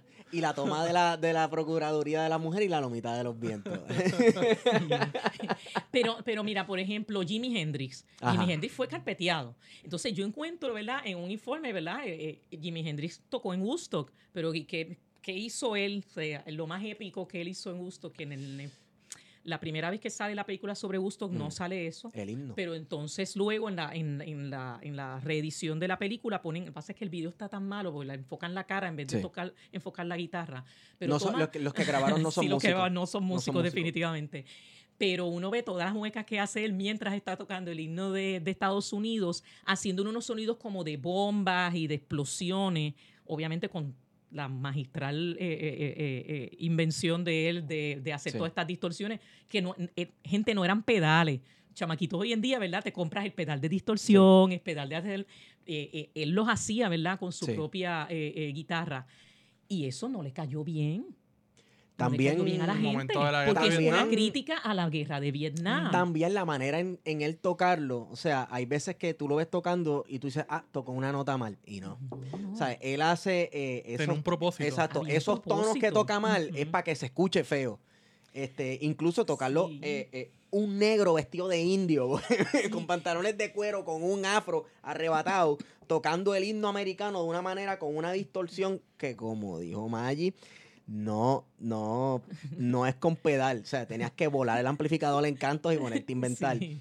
Este, era casi una falta de respeto a la solemnidad que supone Sí. merecer el himno nacional de un país tan y en- nacionalista como en- Estados Unidos. En el caso de la vestimenta de él, no sé en dónde he leído una biografía de él que era, él era, él era este, bueno, como, como de- decía Barack Obama, híbrido. Sí. Creo que, no sé si el papá negro, la mamá este, eh, eh, eh, nativa americana. Era, era, sí, Jimi Hendrix tiene esa mezcla, así que los fanáticos después buscan información, no me crean Sí. a mí, busquen- créanle a Google.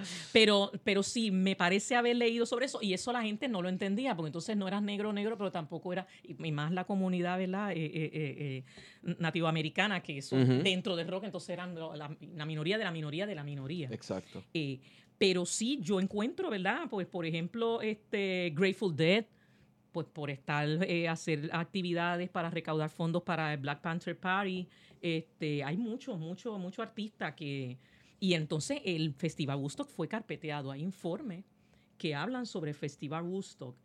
Y aquí el- lo que le, le decía del grupo de, de Fox, una canción que se llamaba Louie Louie, este, que era una canción que había grabado mucha gente, pero ¿qué pasó? Cuando la graba este grupo, crea so- eh, sospecha. ¿Por qué? Porque el grupo ya había hecho unas canciones de ellos, que se una se llamaba Kill for Peace y otra, otra se llamaba Sia Man.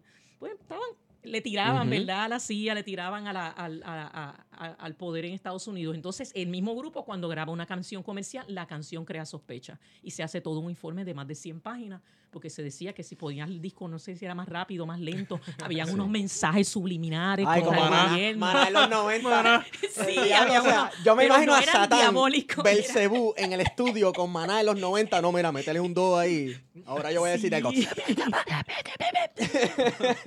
Y entonces el, el- el FBI hace toda una investigación para saber si el material de esa canción era obsceno o era en contra de algo del gobierno. Y entonces contactan al autor original, contactan a discográfica, buscan los masters, la, la grabación original, eh, todo. O sea, entonces hay una... eh, eh, y aunque eso no tiene que ver con los artistas en Puerto Rico, yo lo pongo para que se vea lo lo tan en serio que esa gente cogían esto. Claro. Sabes, que tú tuvieras un equipo técnico de, de- de investigación del FBI para investigar una canción. Eh, y entonces eso se traspasa a Puerto Rico. Cuando uno ve que aquí empiezan a carpetear, a- entonces dicen Roy Brown, este, y a veces le ponen Ray Brown, Ray Brown, se le ponen Brown, eh, escrito así bien literal, Brown. Como Eva Brown, la de sí, Hitler. Sí, sí, ah, no, no, esa ortografía era, era hermosa. Este, eh, Son, Sonchain Logroño aparece en un informe. Sonchain, así, ah, son con CH, Sonchain. Señoras y señores, la policía de Puerto Rico. No, este, y entonces uno ve cómo ellos tomaban nota, y se ponían el nombre de la canción, pero a veces dicen, hacen una canción sobre la, los obreros de no sé qué. Entonces cuando tú, yo buscaba, yo, ¿qué canción será esa? Tenía que ponerme a escuchar, oh, ah, mira, eso es una canción de Noel Hernández que en una parte dice esto. Así que los guardias tomaban nota de lo que ellos creían. Eh, pero sí hay muchas confusiones, por ejemplo. Y, hay- y hay gente que aparecen eh, carpeteados y uno dice, esta persona. Walter Mercado, mi gente, aparece. Vanguardia.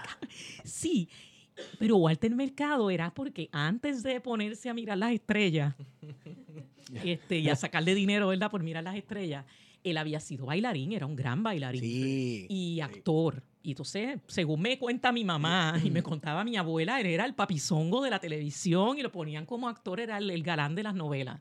Así que bueno.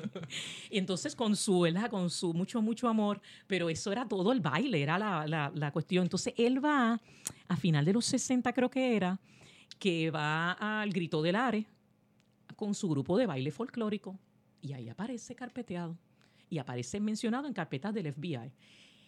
Yo creo que quizás también en el caso de las carpetas del FBI puede haber sido este, una confusión que con, otro, con el otro Walter, Walter, este, que había un actor, Walter Mercado, espérate, estaba Walter Mercado y el actor era, se me fue el nombre, déjame buscarlo aquí. Guario, lo irónico. Walter, Wal- Walter Rodríguez, que Walter era, que- Rodríguez. sí, sí, que era Al- Walter Rodríguez Busham, actor, declamador, este, productor, que, que quizás, porque Walter Rodríguez Busham en un momento fue como que sería como regidor de escena o director así de, eh, de, de agrupaciones como Taoné y eso, que empezaban a mezclar que si teatro con, con- Y entonces ahí es que empieza a viajar. Y me aparece mucho, mucho Walter Rodríguez. Y pudiera ser, a veces pienso que había a veces confusión y que Ah. Walter Mercado a veces apareciera mencionado Sí. porque la gente veía a Walter y le enganchaban el mercado.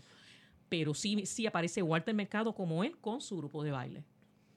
Lo, lo irónico de esto es que muchas de esta, mucha de esta música se convirtieron, se convirtió casi, ¿verdad?, en música típica o en, en parte de nuestro cancionero cultural que cantamos hoy día. Este, y pensando también en, en la música de protesta estadounidense en los 70, como este Fortunate Sons, Fortunate Ujú. Son, este, de Creedence Clear, Clearwater Revival, es que se llama. Sí. Y Sí. Ujú. que es una, una canción de protesta con Vietnam también. de, de Vietnam. Ujú. Y Born in the USA, que también la gente dice bien patriótica, Born in the USA. Entonces te ponte a leer la canción, loco, es, ¿sabes? Sí. se- El contexto en que se da esa y canción. también, o sea, está Bob- pisando Bob la Dylan mismo, ¿sabes? Bob Te- Dylan terminó, también. este, eh, eh, eh, eh, Que también Va- era canción protesta. Sí, Sí. sí. Y se le ha de- de- de- declarado este, poesía, ¿sabes? Así es, como, Sí. una, como una... Pero eh, es interesante cómo, cómo los mismos artistas fueron buscando maneras de me sacas de la radio, no me permite salir en televisión, Sí. este eh, el programa de radio que se iba a transmitir, que ya el PIB lo había pagado a última hora, no lo querían transmitir, aunque lo hubieras pagado con anticipación. Lo mismo le pasaba al PCP, eso se da mucho. Hay un capítulo completo que es más de la, del carpeteo a la, a la industria, a, yo ayer llamo la- a la industria discográfica, pero es básicamente a los medios de comunicación. Y, y- y tiene mucho de persecución a periódicos, a, a- a estaciones de radio y de televisión. Te, que te quería preguntar, eh, tanto el PSP como el PIB tenían discos, o sea, tenían discografía, tenían casas de, de- de discos. El PIP, yo sé que hubo el disco eh, los, los 13, ay Dios mío, se me Willy fue. Padín. Willy Padín y, y lo- y- y los 13, que eso tengo entendido que lo tiró el PIP. Eh, sí, el, el PCP, el PCP, yo siempre he dicho que esta, la promoción del socialismo, pero eran excelentes capitalizando. Este, excelente. Ellos hacían, ellos tenían una. Oh, este, ellos tenían su imprenta. Ellos tenían su, su casa discográfica, este, Disco Libre. Disco libre. Que sí. todos esos discos de Roy Brown al principio, el disco de Noel Hernández, el disco de Taoné, del Topo, el de Andrés Jiménez cuando salió, ¿verdad? Con el coño Despierta Boricua. Ujú. Todos esos discos salieron por primera vez bajo disco libre, que era el sello del PCP. Y entonces todo eso le dejaba dinero al PCP. Ellos tenían también una agencia de viaje. eh, o sea, no, ellos sabían capitalizar. ¿verdad? Yo creo que cuando, cuando uno se pone a mirar, este, era un modelo, pero era un modelo también eh, ba- eh, basado en lo que se estaba haciendo en Cuba. Este, Que ya tenían la. eh, ay, Dios mío. Lo de, eh, que era como esta compañía de, de, de cine. Silvio Rodríguez estuvo ahí. Sí. Este, sí, eso. Pero se me. El Sí, nombre la completo. sigla, Instituto Sí, Cubano de eh, Arte sí, o sí, eh, A los lo- comunistas les encantan las Las siglas. Sí, sí, sí. a Las siglas y los comités. en el libro, no me acuerdo ahora mismo. Pero realmente cuando uno se, se pone a mirar, era eso, era, eran este eh, eh, modelos copiados de otros sitios, pero era la única manera de sobrevivir. Claro. Así que mucho de lo que tenemos hoy en día de indie, el, el indie realmente en Puerto Rico, en, la, en el plano de la discografía, comenzó en los 70 con disco libre y con una lucecita Benítez con su propia discográfica, el Gran Combo también, que todavía, ¿verdad? Eran Sí. los discos del Gran Combo, ellos empezaron. Así que con la salsa, aquí yo no, no tengo mucho, pero con la salsa estaría interesante una investigación, Claro. ¿verdad? De esa salsa de la, de la izquierda y de, y de, aunque no en los temas, pero la actitud ante el mercado, de cómo yo voy a, a hacer mi música, de cómo la voy a vender y la voy a distribuir. Que era más Ah. difícil cuando tenías un Fania que estaba Ya, acaparando el mercado. Sí. pues entonces, aún- ah, y, hoy- y hoy en día, ver, ver todavía el gran combo eh, haciendo eso es interesante, pero eso ya se sale, ¿verdad? De, de Sí. la... Bueno, eso te- sería interesante para pa Rafo. Rafa ha estado con nosotros hablando de salsa, un amigo de nosotros, historiador. Sí, sí, su bueno, tema de investigación es la salsa. Este, vamos a hacer una invitación un día de esto. Hay Hacemos un- remoto. Hay un disco que yo no lo tengo, a mí me mandaron la grabación y a mí me gusta tener los discos en formato tangible, en eso soy una mujer del siglo XX, que confieso, yo nunca he bajado música de internet.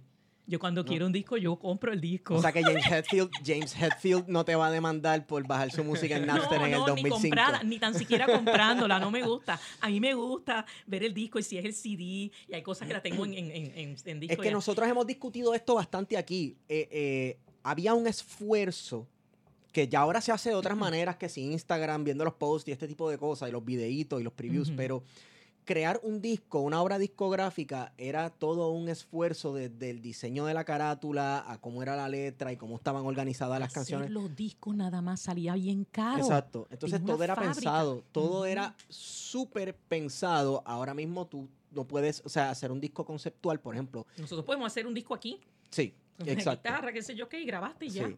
Eh, el- el- los, discos, los discos conceptuales hoy día, por ejemplo, son bien difíciles ven- venderlos. Y pienso en un disco que hizo hace poco Judas Priest, que es un, un disco conceptual. Que Queensryche ha hecho sus discos, eh, Dream Theater también. Pero eso es para ese público que los ha seguido y sabe que son, eh, ¿verdad? Pero si, hoy día, si tú no tienes ese single que tú puedas explotar y sonar en la radio, este, como que no puedes vender, no puedes hacer un disco conceptual. Y no, y, es- y el fenómeno de los Beatles, que, tiraban un disco y todo, y todos los tiraban como singles, con todas la- las canciones y todas Sí. pegaban. Exacto. Eh, pero también el orden de las canciones, sea, e- eso, eso se ha perdido, eso es una de las cosas que, que, que se han perdido. Como, como tú tenías que pensar, por ejemplo, en, la- en los tiempos del, del LP, que se extendieron hasta, hasta los 80, y todavía hoy se tiran LPs, pero ¿verdad? El, el- el- el mercado grande de los LP fue hasta 80, comienzo de los 90. Pero como tú tenías que pensar si eran 8 o 10 canciones, eh, era menos de una hora de, de- de grabación lo que te iba a caber. Pero. ¿qué canción tú vas a poner como el single en el primer, en, en- en- en- en el, en el primer lado, en la primera, en la orillita del disco? Ese era el primer single. Sí. Al- en el lado B iba el segundo single que tú ibas a tirar. ¿Por qué? Porque entonces si el disco le llegaba a un jockey y lo iba a poner en la radio, pues entonces en lo que busco la tercera rayita para buscarlo en la- el camino para poner el disco, ahí me pierdo.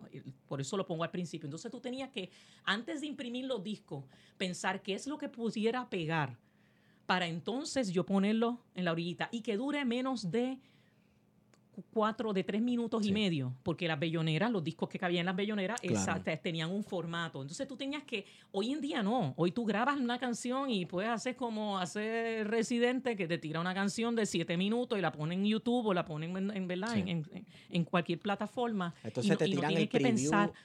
el preview de la canción, la foto de la canción, el mini video de la canción, el video largo, el lyric video, o sea, Ajá. pero todo es como que en, en el mismo formato, en, en tu pantalla de y tu no tienes que tirar, no tienes que grabar el disco completo. Tú grabaste como hizo, bueno, Lady Gaga. Ajá. Lady Gaga tiró una canción y luego tiró otra y después fue que vino a tirar un disco. Este, pero antes era como que si voy a grabar es todo. Eh, y claro, está, una de las cosas que yo encontré que no está en el libro y no tengo, no voy a poner, no voy a, no voy a decir nombre de la persona, pero luego de que ya el libro ya estaba eh, eh, en el proceso de tengo una confesión. A mí me han venido muchos carpeteados y muchos músicos a hacerme confesiones. Y pero como ya aquí la administración de que había en ese lugar cambió hace tanto tiempo, pero una persona viene y me dice, ah, yo, yo grabé en un disco de Tawny.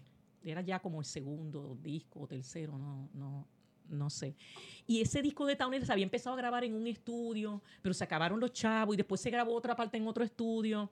Y luego, entonces estaban los estudios Ochoa, que ya eran estudios profesionales y ahí era donde grababan, ¿verdad? Los grandes artistas con las grandes discográficas con gran presupuesto. Pues entonces, no sé, parece que uno de los ingenieros que había en Ochoa eh, crea, ay Dios mío, que eran unas grabaciones clandestinas. Esperaban a que saliera, ¿verdad? Se estaba grabando el disco de X o Y artista y terminaban a las 3 de la mañana. Pues ahí el ingeniero llamaba, mira, ya esto se vació, vengan para acá. Entonces iban músicos a terminar la grabación de Tauné en el estudio Ochoa sin, sin pagar nada. Eso me lo confesó a mí Wow. un, un músico, un uno de los muchos músicos. No era, no es de las de las caras de Taone, no, no fue Claro, Nino claro, Hernández, no fue. Fue uno de los muchos músicos que tocaban atrás, que a él lo llamaron un día a las tres y media, cuatro de la mañana. Mira, ahora es tu turno. Y qué sé yo, trae esta, y qué sé yo qué. Y, va, y arrancamos a tocar. Y entonces él grabó en, en varias madrugadas. y Yo le llamo grabaciones clandestinas. Eso, ¿verdad? Claro. Esa, esa información, como vino luego, no está, ¿verdad? Y, y- y- y obviamente no le he pedido permiso a la persona para decir su nombre. Pero Qui- Quiero hacer la salvedad, quiero hacer la salvedad que eh, tenemos una amiga artista que eh, ella no le gusta que digan que es famosa y legendaria, pero es famosa y legendaria llamada, Andrea, llamada Andrea Cruz. Y Andrea Cruz sí se toma la molestia, una cantautora puertorriqueña. yo sé, yo sé. Ah, ¿cómo es? Andrea la cantante. Ve esta grabación me asesina. Eh, Pues Andrea, la va- la cantante, ella aprecia. La va a ver porque eh, eh, conozco una persona que la conoce muy bien, pues. así que... Este, y ella sí se toma la, la molestia de que su disco, sus producciones no sea solamente un single para ver si está pegado. ¿no? Y claro, eh, los álbumes tienen un principio, un desarrollo y un desenlace. Ella los tiene. Ella, yo creo que, según lo que he escuchado de toda su música, ella no, es- ella no está buscando ver cuál es ese single que va a pegar. Y por eso, yo creo que eso le da la oportunidad a uno de, de darle la misma cantidad de cariño a todas las canciones, a todo, Sí. a todo lo que uno está produciendo. Pero nos estamos yendo en un viaje musical. Saludos, Andrea, te queremos mucho. Uh, nos estamos yendo en un viaje. Este, se experimentó mucho eh, en la, con la nueva canción. Porque uno escucha la música antes de la nueva canción. Uno escucha Aires Bucanero. Aires Bucanero, ellos tal vez habrán odiado el rock, pero son una canción de progressive rock. Sí. Y bueno, Roy Brown también al principio. Y se buscaron muchos de ellos, buscaron muchos eh, eh, eh, músicos que eran estudiantes de conservatorio de música, eh, gente que luego se dedicaron a hacer jazz. Hay una guitarra, sí. hay unos sintetizadores ahí. sí, sí, es sí. prog rock. Se es experimentó rock. mucho. Y es, y es interesante cómo, eh, con la cuestión ¿verdad? De, de este rechazo al rock por un lado, pero a medida que transcurren los años 70, que se ponen los mismos grupos a grabarse a sí mismos, o sea, a crear sus estudios, eso le da oportunidad a experimentar. Porque Sí. no es lo mismo que yo tengo que, tengo comprada, yo no sé cuánto, tengo el presupuesto para ocho horas en un estudio, tengo que ir con el arreglo que ya tenía y no me da tiempo de, de, de, de- de hacer lo que hacían los, los, los Beatles, que hicieron que el estudio de grabación se convirtió básicamente en un instrumento. Sí. Es bien diferente. Esos discos, primeros discos de los Beatles, por ejemplo, tú escuchas y, y ca- iban ya con un arreglo. Luego tú escuchas mucha experimentación. Cuando tú tienes espacio, Eso- tiempo eso para estar de- en el eso fue de- estudio. después de meterse opio en Ah, India. bueno, llegaron claro, dos barbuces sí, y dijeron, sí, vamos a fueron a la. India. Fueron a la India y a fumar hashish. Pero, pero cuando tú tienes tiempo para grabar, pues entonces no andas con la prisa de que lo que salió fue lo que, lo que salió. Y entonces eh, eh, la cuestión de, la, de, la, de llevar profesionales, porque digo, no es que uno quitarle méritos ni a Roy Brown, ni a Noel, ni, a, ni al Topo, eso, pero ninguna de esa gente eran, eran, eran músicos que habían estudiado música. Ujú. Eran gente que escribían una canción, cogían una guitarra, como un Silvio Rodríguez cuando arrancó. Este, y entonces al traer músicos preparados que saben leer música, que alguien pueda hacer un arreglo, te da un espacio para, Sí.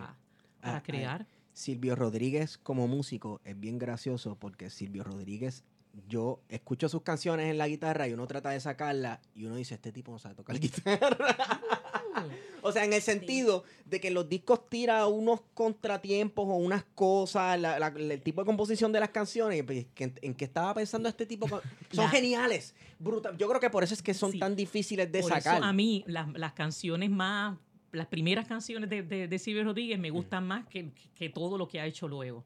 Yo, creo- yo creo que cuando no sabía música, Que era él con la guitarra. Ajá. Y ya, que uno dice, Dios mío, qué que lo que era. mucho más, más genuinamente. Y, es, y, y, y eso es una de las cosas que, que yo siempre digo a todo el mundo. Digo, yo tuve la, ¿verdad? Eh, la, la dicha y la bendición de poder estudiar música, pero créanme, cuando yo eh, compongo, que ya no me paso componiendo este... eh, eh, pero yo no me pongo a pensar, ¿y en qué tono está? Déjame poner esta corchea aquí. No, ese cuando uno empieza a escribir, uno escribe. Ah, que saber música, pues sí te da unas ventajas de comunicación. Porque esto, si uno es, por ejemplo, uno está Sí. cantando y yo puedo decirle al guitarrista, mira, no, en vez de la, la, la mayor, pues la, ponme la, la menor o la con la séptima, pues entonces el tipo entiende y sabe de lo que estoy hablando. No tengo que ir yo, vas a, a eh, empezar a tararear qué es lo que quiero. Eh, pero no necesariamente. Hay montones de compositores que no sabían nada de música, como Tite Cure Alonso. Exacto. No escribía música ni nada y era uno de los grandes compositores que hemos tenido. Así que no, Eso- no, es, no es necesario. Ayuda, pero no es lo... Hay un, un músico de la nueva canción dominicana llamado Luis Díaz, le decían el terror.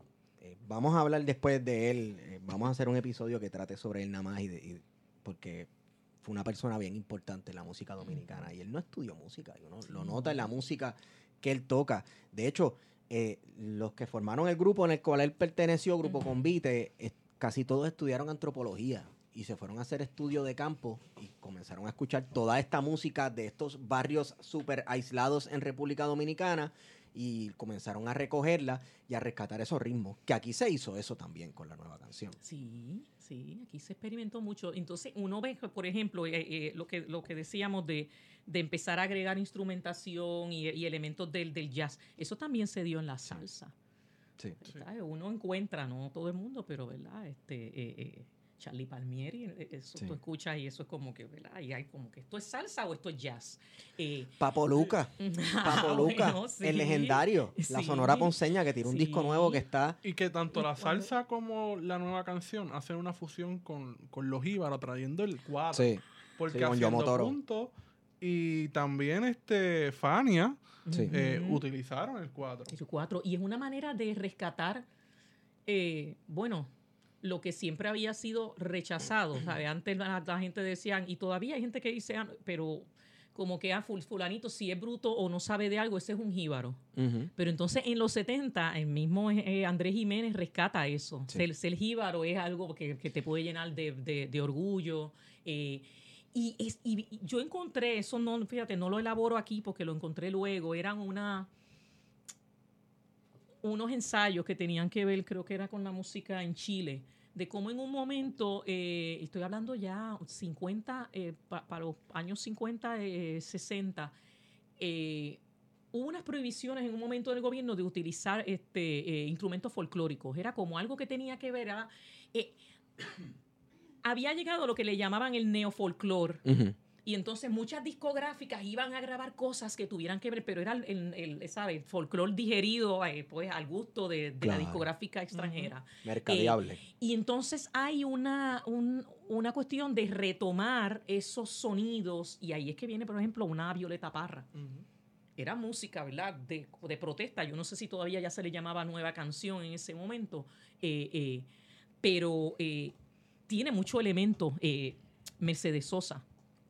Este, Intilimani. Entonces, entonces tú dices, tiene, lleva un mensaje, pero por otro lado estoy rescatando lo que es folclórico. Y yo creo que eso tiene que haber influenciado con todo lo Los artistas de aquí viajaban y se enteraban, ¿verdad? No había internet, pero eh, había periódicos y había viajes. Me parece interesante porque la vez que hablamos con Silverio Pérez, él nos estaba hablando eh, de cómo muchos de esos discos de Chile o de Cuba llegaban a Puerto Rico. Entonces, pero llegaba un disco y se lo tenían que pasar entre todos los artistas para poder escuchar la música. Porque era casi contrabando. Era contrabando. Era contrabando. Incluso las mismas revistas.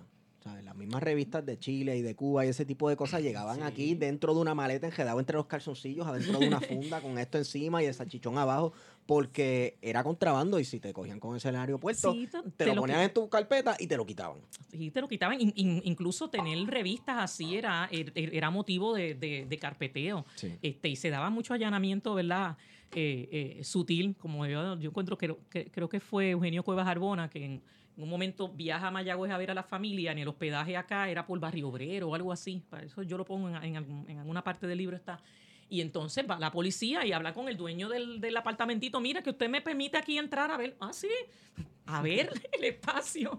Y entonces cuando ve, una de las cosas que va notando es que habían una revista y unas cosas como de, de Rusia y de Cuba y de no. Entonces eso era, mira, eso eh, ah, tenemos que sospechar de este lo, lo, impactante, ¿verdad? De, del arte y del arte político, que la gente no se da cuenta, es que, por ejemplo, en esos allanamientos uno mira en las carpetas y la policía entra a tu casa y lo primero que hace es mirar las paredes a ver de quiénes son los cuadros que tú tienes y el tipo de arte. O sea, que eran morones, pero no eran tan morones nada. Sí, porque, pero eso se ve que era como un checklist de, de qué es lo que tengo que yo mirar. Sí. Hay un hombre barbú en la pared y no es Cristo. En la carpeta. Hay una bandera que no es Estados Unidos. De hecho, hay, una descripción de uno de los carteles, porque yo, yo el, libro incluye muy poca fotografía, porque ya yo me había pasado de lo, de lo que la, editorial había dicho que iba a tirarme en página. Mm. Así que por eso, que mucha gente dice, tienes pocas fotos. pocas porque pues era, lo otro era, iba a subir demasiado y pues como yo no iba a poner un chavito ahí, pues, obviamente, otros son los que van a... Eh, pero sí aparece un cartel que aparece Betances y aparece con un recuadro al viso en la descripción que ponían la policía le ponía otro nombre, no, no, no. Mark sí, no, era, no, era como que, que aparece, yo no, eh, en vez de eh, Betance, ni me acuerdo qué era lo que, lo que ellos ponían, pero el punto es que no sabían nada. En una, por ejemplo, para el 1958, eh, en Negrito de Lares alguien repartió una, hoja suelta que era con el poema 23 de septiembre de Julia de Burgos y el policía recoge la, hoja y dice, tengo esto como evidencia subversiva de, de ¿sabes? Para, para que investiguen a, a la autora. Y yo, pero si ya, ya había muerto, ¿sabes qué? había muerto, ¿por qué más investigar a un muerto? Entonces aparece mucho así, como que alguien había declamado un, poema de José de Diego. Entonces eso como, como evidencia. Pero si Busca quién es José de Diego. En el 1918, o sea, ¿por qué? ¿Por qué me está...? Y, y, es bien, bien interesante. Eh, el, el, simple hecho de que tú eso pintaras un cuadro, tuvieses algo en tu casa o incluso en el caso de la poesía, declamaste un poema. Yo encuentro un caso de un niño de cuatro años que declamó un poema que había escrito su papá. Y el poema era sobre Albizu. No escriben ahí el poema, pero el nene declamó el poema y el nene aparece carpeteado. Porque un niño de cuatro años que se llamaba, entonces da la mala pata que el nene se llamaba Fidel. Diablo. entonces, entonces, yo digo, ok, esto fue casualidad un día. No, cuando yo sigo encontrando, el nene sigue apareciendo, apareciendo, apareciendo. Yo, cuando ya había yo defendido la disertación y luego entonces voy a investigar para hacer un libro, me meto al archivo general y la carpeta de nene está allí. Lo carpetearon, aparecen informes. Yo hago un, breve resumen aquí porque es una persona que está viva todavía. Si debe estar en sus cincuenta y pico larguitos, casi sesenta, yo no más, ¿verdad? No voy a... Eh, el que lea el libro, pero no voy a estar tirando nombres completos por, ¿verdad? Eh, eh, en las ondas. Claro. Eh, Pero cuando yo busco, lo carpetearon toda, durante toda su niñez. Aparece, de hecho, un informe eh, de cuando estaba en kindergarten. Y aparece, fuimos a la escuela, el niño mide tanto, eh, cursa el Wow. kindergarten. Eh, ridículo, es bien ridículo. O sea, uno como que se ríe, pero uno dice, pero qué cosa más horrible. Eh, y entonces aparece o sea, en, en- en- en la parte de, de, de si en dónde trabaja, no trabaja, eh, de, ¿cómo dice? No trabaja, depende absolutamente de sus padres. Hello, un niño Hello, de pues si es cinco un años. chiquito. Este, sí, entonces aparece que no tiene arma, este, eh, se considera eh, eh, eh, subversivo pues porque declamó un poema. Entonces aparecen luego informes, en la carpeta es una carpeta de dos volúmenes, o sea, dos, dos paquetes. Es grande. Sí, pasa de las 400 Para ser un páginas niño. para ser un niño, para haber sido carpeteado. Lo carpetearon como en el 68, 69 y sigue el carpeteo hasta el 87. El carpeteo le cubrió toda la escuela elemental, la escuela intermedia, escuela superior y la universidad. Estudió en UPR. Este, y aparece todo. Aparece que en un momento el papá fue a Cuba y se lo llevó, pues el nene había viajado a Cuba. Entre las cosas tan, tan terribles que hacía ese niño era que tenía buenas notas, era inteligente. Y un informe, cuando nene tenía como 10 o 12 años, un informe es que por las tardes el niño ayuda a su papá en, en una pequeña finca que el papá tiene. Así que ya ustedes saben que, ¿verdad? que ser agricultor es un acto Sí, eh, eh, sí, sí. eh, subversivo. Y de, y de hecho lo es hoy en día, ¿verdad? Yo quiero felicitar a todos estos jóvenes que se están dedicando a la agricultura. Eh, yo vengo de una familia de, agri- de agricultores, mi generación no, pero mis abuelos sí. Este, tenían, ¿verdad? Su, su pedacito de, de- de- de tierra y vivían de, de eso. Y aunque no tenían las destrezas, ¿verdad? De lectura y escritura, eh, echaron hacia adelante eh, a la familia. Mi mamá todavía siembra en el patio de la, de la casa y tiene siempre plátano y tiene. Pero eh, me consta que el trabajo de la agricultura es un trabajo bien sacrificado y hoy en día ser un agricultor es ser un revolucionario Sí. porque está yendo contra el mismo sistema. Así que ese niño era un revolucionario porque ayudaba a su papá a sembrar. Pues eh, Este. incluso hablando de niños, eh, Arturo Mazol tiene una carpeta. Ah, no, se tendría que, tenerla. Sí, que los informes son del 83, él tendría como 14 o 15 años. Sí, Y lo más seguro desde antes estaba ya. Porque Claro. A este niño yo, yo, yo encuentro, yo encuentro in- informes completos de que, por ejemplo, de un día se fueron, no sé si fue a, a Toro Negro, la familia, a pasar porque alguien cumplía años o algo, y aparecen los nombres de toda la familia. Papá, papá, pero el único, el único niño mencionado es él, porque era el que declamaba. Habían, habían otros. Claro, la niños. policía tiró el road trip para allá arriba. El road trip, sí, sí. Para Entonces, tú seguir al das- nene. Sí, tú te das cuenta del mal gasto de dinero que había, cómo están desperdiciando dinero en llenar, en llenar información. Y claro, hay que mirar. Y una cosa que también encontré bien constante, mientras más expuesto o más en los medios tú estabas, quizás tu carpeta no era demasiado, no, no era tan grande como la de otra persona. Me explico. Eh, Silverio Pérez me prestó su carpeta. Eh, la carpeta de Silverio Pérez un solo tomo, como 120, 130 folios. Y recuerdo que entre Silverio y yo los dos llegamos a la conclusión que era un scrapbook. Porque en los, ya en los 80 Silverio escribía muchas columnas para, para un periódico que se llamaba El Reportero, por ejemplo. Y llega un momento en que la carpeta se convierte en la recopilación de las columnas de él. Y no hay mucha información, no hay, mucho, no hay mucha investigación hacia él. Pero entonces mi lógica lo que me dice es, si el gobierno lo que quería era saber qué tú piensas, qué tú dices y cómo tú actúas y dónde tú estás.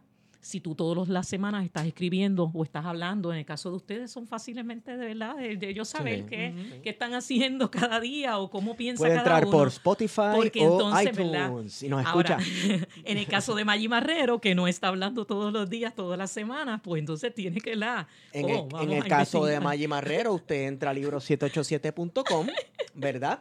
Va y busca prohibido cantar y utiliza el código plan de contingencia y lo compra, ¿verdad? Y si compra no uno para está, usted. pues ustedes han dicho que ellos lo mandan a pedir. Sí, y, ok. hable con Goico, dile que Esteban te envió, hable con Goico, le envió un mensaje, mira, ¿dónde está prohibido cantar? Y compra uno para usted y para su mamá y para todo el mundo. Y para regalar. claro, y utiliza el código plan de contingencia para el Plan de gratis. contingencia. Pues está bien. está. Lo voy a decir para adelante para que.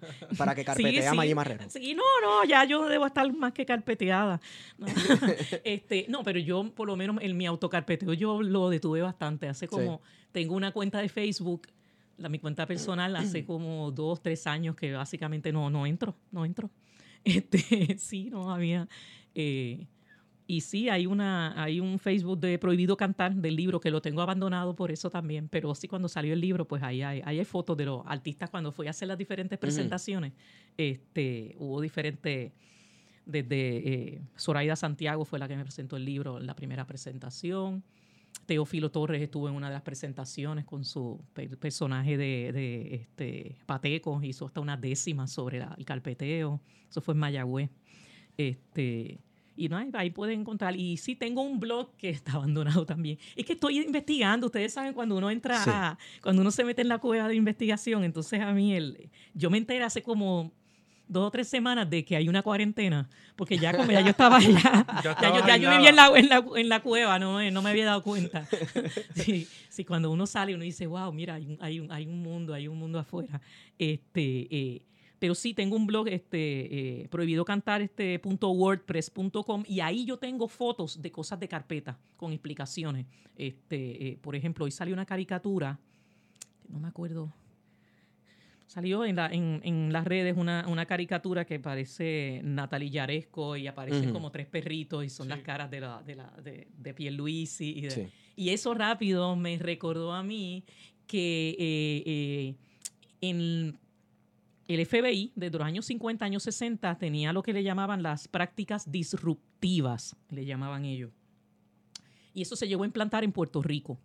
Las prácticas disruptivas es, yo, este, tú eres parte de un grupo independentista, tú eres parte de otro grupo independentista, y yo voy a hacer cosas para que ustedes peleen. Entonces, una de las prácticas disruptivas este, sí, o sea, que esa, esos Eso choques, pasa todavía. Esos choques que uno ve, en, por ejemplo, en el libro de, de la lluvia borrascosa, ¿verdad? Esa tiraera dentro del independentismo. Eso también, eh, estas agencias promovían eso. Y una de, de las tácticas era eh, que, que este, aparece explicada en el libro, pero la imagen la pueden encontrar en, en, el, en el, blog en prohibidocantar.wordpress.com. Este, y es una imagen de, eh, es como una caricatura de Fidel Castro eh, con tres burros. Y los tres burros son con las caras de Juan Maribra y los otros dos se, eh, se, me escapan quiénes son, pero es una caricatura hecha, mandada a hacer por el FBI y los informes que vienen antes y luego de esa caricatura lo que van explicando es vamos a hacer esta caricatura que tenga estos elementos, hay que enviarla por correo desde alguna oficina de correo que quede cerca de la UPR de Río Piedra, eh, obviamente sin la dirección del, del, remitente, y se le va a enviar a diferentes líderes de grupos independentistas para que ellos piensen que eso fue algo que hizo un estudiante de la UPR. Wow. O sea, la explicación, el FBI ya te ponía toda la estrategia. Y entonces aparece esa caratura. Entonces eso me imagino que le tiene que haber llegado a Juan Maribra y le tiene que haber llegado a diferentes líderes. Y entonces como te, te, llega de manera anónima, tú dices, ah, espérate, esto es fulanito. Entonces obviamente creas una enemistad. Así que eso se daba mucho. Nosotros en plan de contingencia le decimos eh, agentes disociadores. Ah, este, y se manifiesta de esa forma también. Ahora, muchachos, ahora en redes sociales. Pero no hace falta tampoco. no, no hace mucha falta tampoco. Pero, pero en redes sociales es bien fácil tirar esas bolitas de humo o gente que tira la piedra y esconde la mano. Este, y, causa una pelea que dura meses. Que le hacen el trabajo al enemigo. Exacto, exacto. Este, pues son agentes disociadores. Agentes disociadores. Pues yo le llamaban eh, prácticas disruptivas. Vamos a hacer una práctica disruptiva y eran cositas así. Lo otro eran cartas amenazantes, ¿verdad? pero eh, eh, lo interesante aquí era usar el arte para, para hacer ese tipo de, de tiraera. Yo siempre me he preguntado, así como hay música contestataria habrá habido artistas, hubo artistas que, que, que no se, sino que se fueron del lado del Estado. Eh, yo te puedo dar un ejemplo. Claro, por eso, porque música de derecha, yo no sé.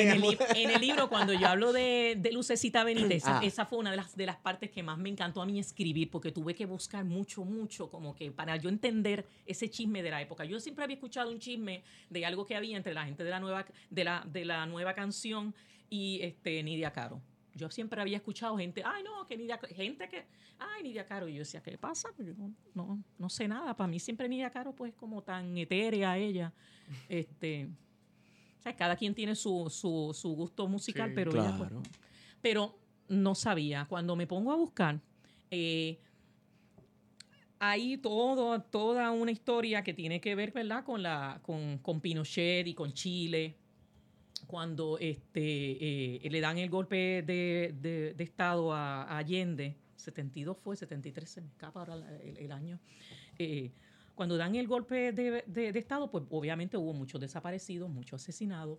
Y una de las personas, ¿verdad?, que, que- que es asesinada, torturada primero y asesinada después, es Víctor Jara. Sí. Eh, Víctor Jara, una de las canciones más icónicas de él era eh, Yo no canto por cantar. ¿Qué ocurre? Cuando en los años 70, y, de, de- de hecho, eh, eh, Mercedes Sosa también tenía un, un- disco que tenía un nombre parecido a, a- a- a ese, se me escapa el nombre ahora, pero está en el libro. Eh, empiezan los 70, Lucecita tira el disco de, de Soy de una raza pura, sale con su afro, la prensa de esto, ella se convierte en su propia productora y ella produce, yo creo que es la primera cantante eh, puertorriqueña que ella misma se convirtió en, producto- en productora de su espectáculo y produce un, un concierto. Y en una parte la están entrevistando y ella dice, sí, porque yo las canciones que canto tienen que tener sentido, qué sé yo qué, porque yo no canto por cantar. Entonces, y ya, yo no canto por cantar, tiraera, pero ah, y yo, ok, es que está, está hablando, después está tirando lo de Víctor Jara que había pasado hacía semanas.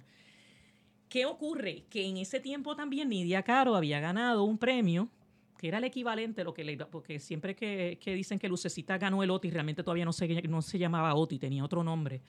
Pero entonces Nidia Caro can- eh, gana un premio con una canción que lo que decía era eh, Yo solo canto por cantar. Esa canción es considerada antiprotesta. Es una canción que es como que, pues no, porque yo estoy solamente. Tienen que Yo buscar. soy la- neutral, yo no me sí, voy ni de un lado la- ni de otro. tienen que buscar esa letra por internet. Este, yo no.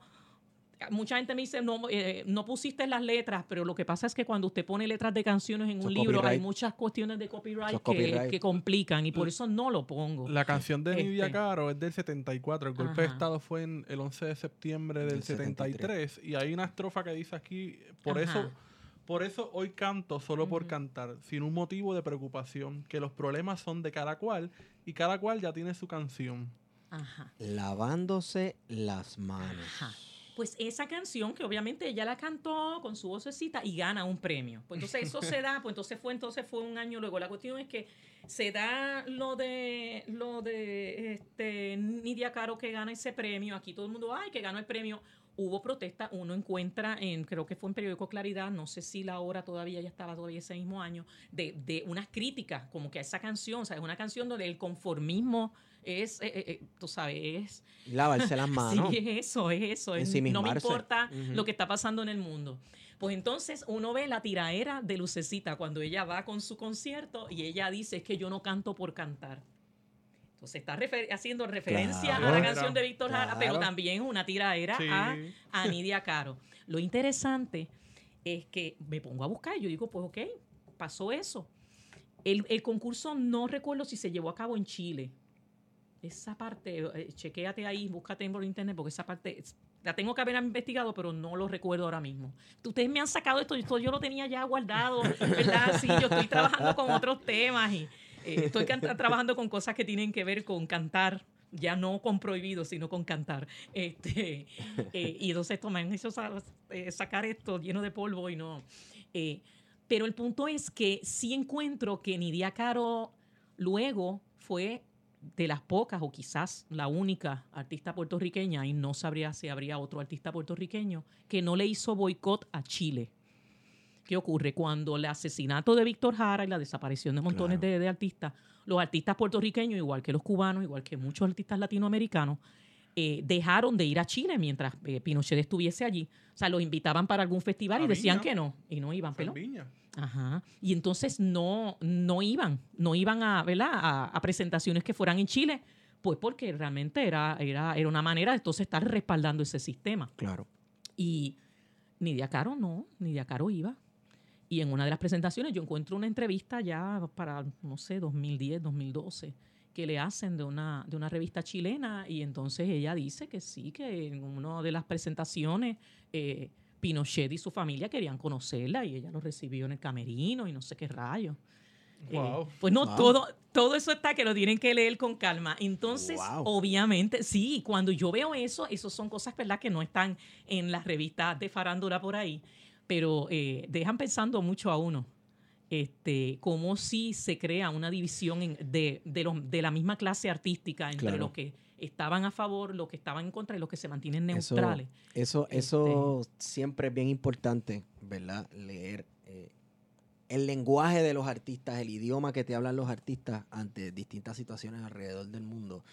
Y uno tiene que tener en cuenta que no tomar postura es en sí tomar una postura. Y, me, y nuestros artistas, mucho más nuestros artistas urbanos en muchos casos, eh, bueno, no sé, alguien prende un fósforo en Venezuela y eso es...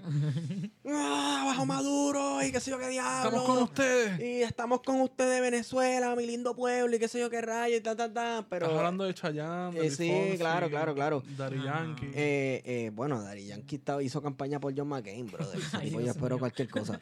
Pero, pero eh, pasan cosas aquí en Puerto Rico y obviamente yo creo que la excepción, y fueron algunos, no todos, pues Tito el Bambino estuvo bien callado para lo del verano del Ah, 2019. bueno, con tanta claro. fotito que tenía. con- Ah, no, pero, pero él, él es PNP, él es- ¿sabes? Eso es como que súper confirmado. Él, Su hija era... es PNP, exacto. Estaba en la juventud, ¿verdad? Una cosa así. Pero nuestros artistas acá, este, parece que como que han, han aprendido a que si ellos hacen silencio ante las cosas políticas correctas, eso no le va a hacer mucho daño a, a su carrera y por eso no se denuncia tanta Sí, injusticia. Y hay gente que hace aquí. su silencio, por ejemplo, eh, mira, y yo y voy a decir esto y me da mucha pena porque es una, una, una banda con la que yo llegué a compartir escenario. Pero yo recuerdo que en, en- en el cierre de campaña de Ricky Rosselló, cuando vi, pues, obviamente a Glenn Monroe, ya todos sabemos que fue, Claro. cuál fue su beneficio, pero estaba la secta también allí. Y a Ya mí me, me chocó, me chocó, no sé. Pero, pues ya uno, entonces ya Claro. uno entiende el silencio que hubo luego, porque de verdad. Claro. Este, Claro. eh, y todo artista, y más los músicos, realmente, si tú realmente eres un artista, tú quieres expresar ideas y o emociones. El que no esté dispuesto a tomarse riesgos, este, pues es un cobarde. Y la cobardía, como dice, como dice Silvio, es asunto de los hombres, no de los amantes, ni de los artistas. Este, eh, y cuando uno va a hacer arte, uno tiene que arriesgarse. Y eso un- a cualquier, yo eh, admiro a la gente que, ¿verdad? que son de artes plásticas, porque yo no tengo ningún talento para eso. Ya se habrán dado cuenta, hasta la letra mía es terrible, es horrible. Eh, pero cuando un artista va a crear una pintura, un cartel, un esto, tiene que arriesgarse. Si te vas, si te quieres ir safe, tienes que arriesgarte a la crítica también Sí. a que te van a criticar. Y va a haber Claro. gente que le va a gustar y va a haber gente que no. Y va a haber cosas que se te van a pasar, como lo de este, In the Heights. Pues mira, se le pasó que no hay una representación. Ajá, pues mala mía, se te pasó. Lo importante Mm. es que para la próxima vez no, no, no ocurra, porque obviamente todo el mundo puede equivocarse. Pero eh, tú querer estar jugando safe todo el tiempo. Y mira, Sí. en, en- en la historia tú encuentras a un Beethoven. Beethoven, la tercera sinfonía, la heroica, que no es verdad, no es, no es, no es tan conocida jamás como la de la quinta sinfonía que le dedicó a su papá, y lo digo como broma para papá. Este, pero no, la, que en verdad no se la dedicó al papá. Este, vamos a corregir. Eh, la, la tercera sinfonía, eh, ay, corten ahí, que se me quedó bien charro ese chiste. Aquí no se corta. Aquí salen al aire todas las charrerías. ¡Ay, Dios mío! Todas las charrerías Chistes idiotas y es que son chistes idiotas de los de, de, de- Mm, Sí, él se la había dedicado a Napoleón Bonaparte. Este, y cuando entonces eh, eh, Napoleón Bonaparte se autoproclama este, emperador, entonces él, Beethoven era, el- fue el primer rockero que hubo realmente. El, el carácter de él era, Sí. yo soy artista, ¿no? yo no soy un sirviente como los demás que tengo que entrar por la cocina y me pagan, no, no, no, yo, yo soy artista y yo voy a expresarme. Y el tipo este tachó su, la dedicatoria que le tenía a Napoleón y se la dedicó a un príncipe, siempre se me olvida el nombre del príncipe.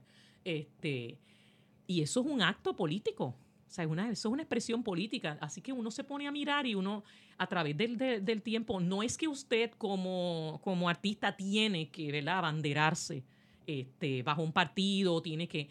Pero uno tiene que en momentos, hay momentos en que eh, uno tiene que tomar postura. Sí. Y uno tiene que ser coherente. Si tú no estás de acuerdo con la política o con la manera de, de, actuar o de pensar de, vamos a poner, del alcalde, como le dicen, de algún pueblo, porque tú sabes que ha hecho una injusticia bien fuerte. Mira, no vayas a tocar allí si te llaman para una fiesta. Digo, las fiestas patronales han desaparecido. Han desaparecido. ya son obsoletas pero hay cosas en las que tú, ¿verdad? Claro, la gente tiene que comer y uno tiene que ver, por ejemplo, un Andy Montañez ha sabido ir a, qué sé yo, a tocar en una actividad oficial del 4 de julio y después va a tocar para, lo, para el grupo independentista que estaba protestando contra la, eh, eh, eh, para, qué sé yo, por los prisioneros políticos, qué sé yo. y hay gente así porque también tú tienes que comer, ¿verdad? Tampoco bueno, y hay gente que todo el mundo sabe ¿Qué, es, ¿qué, es, ¿Qué es lo que tú qué es lo Tienes una trayectoria y, y eres coherente. La cuestión es, eh, la falta de coherencia es la que le ha traído problema a algunos artistas y luego, ¿verdad? Se dan cuenta.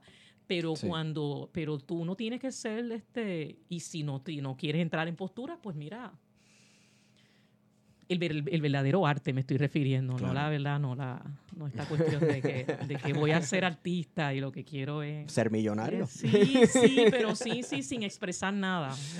Pero, esa es mi opinión, ¿verdad? Este, cada quien. Pero es como lo que comentabas tú de, la, de, de un historiador. Ya, voy a coger, como tengo tanta carpeta, voy a llenarlo de muchos chismes, muchos chismes, porque entonces eso va a vender, ¿no? A mí no me, a mí, digo, a mí no es que no me interese vender libros.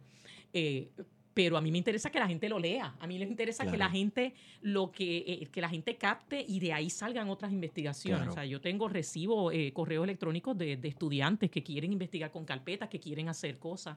Eh, de artistas de la nueva canción que no aparecieron mencionados. este, y, y, pues mira, yo no aparezco, porque entonces todo el mundo quiere aparecer. Es como el carpeteo. Yo no sé si ustedes han conocido gente que, que, que, hayan sido, ¿verdad?, de la época de los carpeteados, que llegan hasta, hasta edades de los baby boomers. Y porque yo no tengo una este, carpeta. Y porque yo no tengo carpeta. Yo fui allí y yo, no tenía carpeta. Yo, tenía todas, yo iba a todas las marchas. Ah, yo entonces están indignados. Entonces yo a veces le digo, mire, pues señora, quizás usted lo hizo tan bien que no la cogieron. Entonces ya se quedan como... Y yo dije, pero quizás aparece, pero su hermana, ¿tiene algún familiar con carpeta? Sí, mi hermana. Y pues sabía que, que quizás usted la están, eh, que hayan cosas que su hermana no hizo, que hizo usted, que la confundieran. ¿Se parecen físicamente? Sí, nos parecemos. Ah, pues quizás pensaban que eran una misma persona. Pero ¿y cómo va a ser? Y yo dije, bueno, ese fue el caso de Yossi La Torre. Yossi La Torre, miren qué interesante. Cuando yo voy a tirar el libro, eh, semanas antes me encuentro, eh, voy a, al 150 aniversario del Grito del Ares, eso fue do, 2000, 2018. Y me encuentro, veo a Yossi La Torre por allí. Y yo dije, yo, bien, yo no soy presenta, soy habladora. Pero soy tímida, eso para acercarme a alguien que yo no conozco, yo soy bien, o para hacer una llamada en un teléfono que yo, mira, llámate a Fonito, y yo, ay Dios mío, eso me causa un estrés. Este, así que yo voy donde ella, yo dije, yo tengo una responsabilidad de decirle a esta mujer que ella va a aparecer en un libro, una foto de ella, dos, dos fotos de ella y cosas de su carpeta, porque obviamente ya no, no fue a recoger su carpeta. Y yo, mira, yo soy Maggi Marrero, que yo voy a tirar un libro. Y ella se queda como, y ella, no, pero yo fui a buscar mi carpeta. Y yo, no, pero yo vi su carpeta. Y yo, no, pero yo la fui a buscar y lo que me dieron fue una foto en la que yo aparezco con mi hija en un cochecito y como un papel más y más nada, una cosa así. Y yo dije, no, pues usted tenía una carpeta. Y entonces, no, no, pero yo dije, pues mire, ¿y cómo es que entonces que yo sé que usted, que usted trabajaba en la legislatura y entonces que aparecía en muchas actividades y estaba Carlos Gallizá y también después estudiaba y tenía una, una compañera de apartamento que se llamaba así, ahora mismo no lo recuerdo, pero en ese momento tenía. Y entonces busco el PDF ya del libro que ya se había mandado a imprimir y le enseño, y esta es usted, y esta es usted. Y entonces, ¿y quién es este? María Cristina, creo que es que se llama la hermana de ella. Ah, esa es mi hermana. Y ya pues aparece mucha, mucha información en la que la mezclan usted parece y a veces dicen que es Cristina y a veces no. Y yo creo que es que le tenía las carpetas mezcladas. Es que el, problema es que la carpeta de ella aparece como Joseph La Torre. Mm. Ah. ella se llama María Josefina. Y que no me mate, no sé si ella nunca dice su nombre por ahí. este, eh, pero aparecía como Joseph. Entonces, como aparecía como Joseph, obviamente no la, no la encontraron y no, no, no recogió su carpeta. Pero eh, ese, eso se daba mucho, que te, te confundían con otra gente. Y, sí. Nada, yo no sé, ya ¿qué más preguntas tienen? Las preguntas siempre vienen como, es como los estudiantes, después que leen, entonces ahí vienen todas las preguntas. Pero no, hay un mundo bien fascinante Sí. con, con, con, el, con las carpetas y, y se pueden hacer muchas investigaciones. Yo he pensado mucho y esta la voy a tirar para que la quiera hacer, porque no, no todo yo tengo la, ¿verdad? los recursos. Siempre me he quedado pensando una investigación que tenga que ver con lingüística. Alguien que sea ¿verdad? algo de lingüística y que Sí. coja las carpetas y analice esa manera de expresarse en diferentes momentos. Claro. De, de entrada les digo que la, eh, la enseñanza en las escuelas, lamentablemente, ¿verdad? De, de- de lo que es la gramática, lo que es el español, ha, descendido muchísimo. Oh, sí. Uno, uno ve carpetas de los años 40, los años 50, con unos informes bien redactados, completos, eh, ¿verdad? Con Bueno, ideas pero yo he visto la, la de los 70, eso da Pero las grisa. 70 están y las de los grima. 80 están. Entonces, eh, ahí hay un problema del que, del que hace el informe, pero también de esa secretaria, esa También. asistente administrativa Sí. eh, o, ami- o- o asistente administrativo, pero en esa época abundaba mucho más mujeres y todavía. Pues que hay unas- unos horrores ortográficos que tú dices, Sí. ¿qué es esto? Pero no es, más allá de la ortografía, es el lenguaje y cómo se hacen referencia. Para estudios que tengan que ver, eso es para lingüística, estudios que tengan que ver con género, estaría interesantísimo. No lo voy a hacer yo, no tengo las herramientas y no tengo el interés y el tiempo. Pero me encantaría ver un estudio de cómo eh, eh, la mujer en, en la lucha se va reflejando en el carpeteo. Porque encuentro unas cosas interesantes y era que en los años 40, 50 y todavía comienzos de los 60, en muchos informes se desglosaban las mujeres aparte de los hombres Ujú. estamos en tal sitio, qué sé yo qué, la gente cantó la borinqueña y habían unas 150 personas, de esos como 25 eran mujeres. Entonces, ese desglose y que luego ya a mediados de los 60 y finales desaparece el desglose. Ahí uno entiendo yo que es que había mucho más mujeres, ya no- esta cuestión de ver cuántas Sí. habían dentro de este grupo de, de- de- de varones. Eh, las mujeres que se suben al escenario a hablar o a declamar o a agitar o a, o, o a dirigir van aumentando, tienden a ser más. Este, y se sale de la línea de que sea una profesora, este, el que sea Loida Figueroa o que sea, no, ya era la mujer común y corriente, la estudiante. eh, así que yo entiendo que como que estaría interesante hacer estudios de, de- de género, la manera en que se refieren a las mujeres. Mira qué interesante, pone fulanito que vive con esta, con esta mujer, pero cuando es una mujer, la mujer es concubina de fulanito. Con cubi- sí. Sí, entonces ese tipo de, de, de- de- de expresiones. Y, Bien medieval. Sí, y es bien, bien interesante que para estudios de género estaría genial. Me encantaría leer una investigación sobre eso. No la voy a escribir yo, no tengo ni la, no tengo las herramientas y conocimientos. Sí, un desglose, Eh, un desglose del Pero, lenguaje. pero ahí sabe, se pueden hacer muchas investigaciones, muchas, de muchos temas, de muchos temas, este, eh, sobre los medios de comunicación también. Yo trabajo un poco aquí, pero eso se puede explorar mucho más. Así que realmente eh, eh, Sí, que tienes una, una cantidad de, de temas. Son temas que todavía hoy se están eh, investigando, que la gente está, ¿verdad? Los estudiantes están descubriendo sí. eh, y que un poco eso es lo que estamos intentando hacer, ¿verdad? Que la gente conozca esa parte de la historia de Puerto Rico.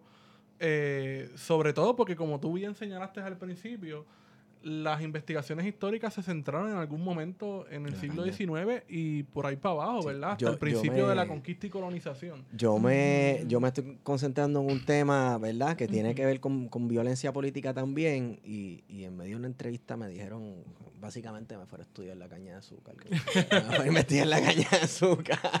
Pero este es un, esto es un momento de, de- de, ¿verdad? Que se está comenzando a estudiar la historia más reciente, ¿verdad? Sí. De hace 30, 40, 50 años. Sí. Que no era sujeto de estudio en la universidad. Era, era mal visto que alguien estuviese estudiando En- los entonces, 50, la Guerra Fría. en- Sí, entre... ¿no? Y en este caso que uno se mete hasta los 70 y los 80. Que es como Y- que eso que no es hay historia. dicen, eso no es historia. Eso no es yo historia. Yo era Exacto. profesor cuando pasó eso. Yo, Pero claro, que- claro No, que no es historia. para ti, pero quizás para mí, Claro. no, para, para otros sí. Eh, eh, Es, es- difícil estudiar historia bastante más reciente. Número uno, no vas a tener muchos modelos en qué basarte. Cuando yo voy a trabajar con esto, no había, sí habían unos libros, está el libro que, que es sobre la- las carpetas, pero eso es más unos ensayos que te trabajan, ¿verdad? Eh, pero no hay mucho modelo de investigación histórica, hay autobiografías que la gente ha usado, ha usado la carpeta como Sí. apoyo pero algo que tú digas, cómo yo uso una carpeta, cómo la leo, qué tipo de información y de elementos, en qué debo tener cuidado, con qué otra información puedo compararla y contrastarla, que en este caso, ¿verdad? eh, pudiera, puede ser con historia oral, yo me basé más contrastando y comparando con periódicos. Me dicen que Noel Hernández estaba tirando unas bombas Molotov tal día en una protesta en la UPR. A tal hora, él dice el informe. Pero entonces encuentro al otro día, salen, eh, o esa misma semana, salen claridad fotos de una actividad que era en Vega Baja a la misma hora y está Noel Hernández cantando. Pues mira, ahí alguien metió un embuste. Pero si está Noel Hernández en la foto, no creo, ¿verdad? Él no, era, no era el Mesías como Pedro Rosselló, que puede estar en varios sitios. Así que estaba en un lado y quizás lo confundieron con otro estudiante. Eh, también había otro Noel Hernández de la UPR y ese era, estaba en la FUP y, eh, y entonces parece que se lo, confundían. Sí, porque el cantante no se llama Noel, ese es su apodo. Ah, Cuando tú tenías apodo, eso te ayudaba, confundía. El topo aparece carpeteado eh, de los 60, pero hay informes de principios de los 70 cuando ya arranca a cantar, porque él escribía poesía para una revista guajana, creo que era eso está en el libro, no, no, no recuerdo bien. Cuando él empieza a cantar, aparece muchas veces como cantó un tipo que lo, lo apodan el topo. Como si él no tuviera carpeta. Y después cuando yo encuentro más adelante, él tenía carpeta mucho antes, pero la confusión de que Antonio Cabambale, y, eh, entonces cuando tú tenías eh, apodos, eso te, te, ayudaba un poquito al clandestinaje. El jíbaro también, a veces le ponen otro nombre y, ponen el jíbaro o cuando ponen el nombre de una canción, ahí tú te das cuenta que era él. Claro. Eh, pero nada, son, eh, son maneras en que uno puede ir leyendo. Ahora hay muchas más carpetas disponibles. Cuando yo hice esto fue con lo que había. que una, recuerdo cuando tiro el libro, una persona me dice, pero ¿y cuál, cuál fue este, su, su muestra? ¿Cómo usted delimitó su muestra de, de documento? Y yo, y yo le dije en ese momento, mi muestra, mi muestra fue lo que había disponible. Claro. Y yo usé todo lo que había disponible. Luego que tiro el libro, entonces empiezan a liberar documentos. Y hay muchas cosas, ¿verdad? Mucha información que no, no, no va a haber. Pero todavía no he encontrado información que contradiga la tesis principal, que es que se persiguió a, los artistas y a los medios de comunicación que los respaldaban. Te pregunto, el hecho de que, como estamos hablando ya de, una historia más reciente, el hecho de que tuvieses más fuentes documentales no fue un problema, más allá de las carpetas, sino de, de otras fuentes de apoyo. No necesariamente un problema. Bueno, es que quizás lo que alguien ve como un problema yo no lo veo. Yo soy workaholic en esto. Y así mismo como uno, como, por, eso yo creo, yo creo que me gusta mucho la cuestión de la genealogía, porque esta mm. cuestión, déjame buscar más, déjame buscar más. Eh, y si a mí no vienen los mismos profesores y me dicen, ya, para, detente, ya, ya esto está, ya esto está terminado, yo estaría todavía investigando. Eh, eh, yo creo que hay, hay cosas en las que ya no te van a añadir nada y llega un momento en que empieza a repetirse. Y esto le va a encontrar, le va a pasar con las carpetas. veo la carpeta de Silverio Pérez y me tiene un informe sobre haciendo punto. Luego entonces veo la carpeta de, de La Torre y me tiene el mismo informe, porque del informe se, habían, se hacían varias eh, copias y por eso los estudiantes, ¿verdad? O los investigadores van a, poder encontrar, pero más los jóvenes, esta cosa rara que era el papel que se usaba para, para eh, hacer copias al carbón que de ahí es que viene hoy en día cuando usted va a mandar un email, usted puede mandar un email con CC. Carbon eh, copy. Ajá, que es, que es la copia al carbón cuando usted manda con ese, el CC, la persona principal que lo recibe no sabe que esta otra copia está, porque es una copia escondida. Yo ponía el papel y ponía el papel carbón y entonces ponía varios, papel, papel carbón y otros por ahí. Entonces valían lo que llaman el papel cebolla, que era bien finitito. Pues entonces para poder hacer muchas copias con una maquinilla cuando voy escribiendo, yo aquí haciendo tanta mueca, pero está bien, ahora, ahora recordé, recordé, no, porque yo hago muchos gestos, ¿verdad? Es que yo fui maestra también de escuela elementaria y uno hace mucho, mucha, mucha mueca. Es una este, forma de comunicar. Sí, una manera de comunicar. Este, eh, pero entonces cuando hacen esas copias, pues en ocasiones, pues tú dices, ah, pues es lógico que aunque yo no tuve acceso a la carpeta de Roy Brown, o sea, sé quién es Roy Brown, pero cuando yo empiezo a hacer la investigación, yo ni me molesté en pedir el teléfono de Roy Brown para llamarlo y dame tu carpeta. Primero, sé que eh, eh Noel Hernández me la prestó porque ya me conocía, pero la gente no sacan su carpeta por ahí. Así que eh, usted como investigador no espere que todo el mundo, ay, ven acá eh, para que miren mi, mi carpeta. ¿Por qué? Porque hay información personal, información de la familia, hay información que, que da mucho dolor, que da mucha tristeza y da mucho coraje. Eh, y, esa la gente no quiere compartir esa información. Eh, y entonces yo sí encuentro cosas de Roy. ¿Por qué? Porque estaban en la carpeta de Noé, porque estaban en la, Así que, aunque usted haya tenido, y esto es verdad para los abuelitos que estén escuchando, digo abuelitos, ¿verdad? Porque ya los carpeteados, la mayoría tienen que pasar de los 60 años. Si usted le pegó fuego a su carpeta, porque se enojó y no quería saber de la carpeta, información suya va a estar en otras carpetas. Ah, en las carpetas de la gente con la que usted jangueaba. Claro. En la carpeta de las organizaciones en las que usted estaba. Y cuando dice fulanito de tal 50359, que Ajá, ese número es el número todo, bendito, Y hay veces que, sí. que, que dice NR, eso es no referencia, no encontramos referencia de esa persona. Eh, o si una R, 2R, 3R, esa es la cantidad de referencia, te abren la tarjetita de, de referencia, que era como un index card, y luego entonces te abrían la carpeta. Eh, hay mucha, yo eh, luego de tirar el libro he recibido gente, eh, gente que me manda correo electrónico, me manda su carpeta. Gente que me ha mandado, mira mi carpeta para que la vea, que sí, qué sé yo. Pero entonces yo le digo, me autoriza a utilizar la información y si no me han contestado, no, obviamente no voy a autorizar. Claro. Claro. Otra cosa, esto es un documento, son documentos públicos. Aunque tú tengas una carpeta y te la hayan entregado y la tengas en tu casa, la información que hay, hay ahí es pública. Es pública. O sea, usted como historiador eh, tenga cuidado de qué información usted revela, pero no, no tenga el miedo de que hay que si el copyright. No, las leyes del gobierno no tienen copyright y la constitución tampoco, ¿verdad? Eso es principio básico, eh, incluso de administración pública, que mi, mi maestría es, es en eso. Todo documento es público. Eh, a menos que, ¿verdad? que tenga una cláusula de confidencialidad. Pero cuando ya un documento se desclasifica, ya es público. Ahí está de la ética del investigador, de qué información voy a, a poner, voy a tirar al medio. O sea, yo puedo haber tenido acceso a las carpetas de diferentes personas y aparece su número de seguro social. No lo voy a poner en el libro ni en mi, ni en mi investigación ni lo voy a revelar. ¿Por qué? Porque contra le voy a hacer daño a una persona. O sea, le, le- podría a alguien hacer daño. Eh, pero hay, y hay mucha información también dolorosa en el sentido de los informantes. Que también había gente que lo hacía sin saber. Imagínense, no sé, ustedes piensen en alguna tía de ustedes, Sí. en algún, especialmente las tías o las abuelas, Sí. que siempre están tan orgullosas de sus nietos.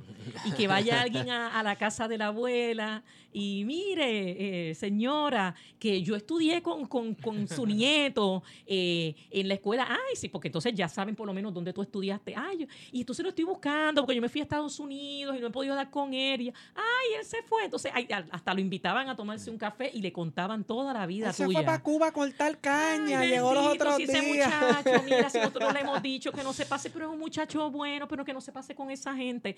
Entonces te invitaban a tomar el café al, al, al, al, espía, porque yo le llamo espía, no eran otra cosa. Sí, Y entonces ese agente tiene un informe. Esa persona pasan 30 o 40 años y dice, wow, mira, mi abuela me tiró al medio. Mira, hay que ver el contexto. Claro. Hay veces que eh, la gente es- escribe a sí mismo. Ah, nos hicimos pasar porque éramos compañeros de clase y qué sé yo, que escriben cómo, cómo fue que hizo el engaño. En otras ocasiones no. Claro, también está toda la inversa.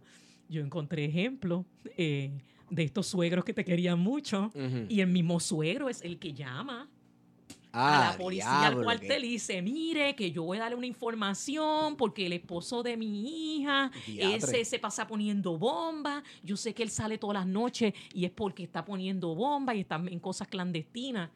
Y el tipo es el que tira al medio, al pobre muchacho. Eh, así que eso también se da.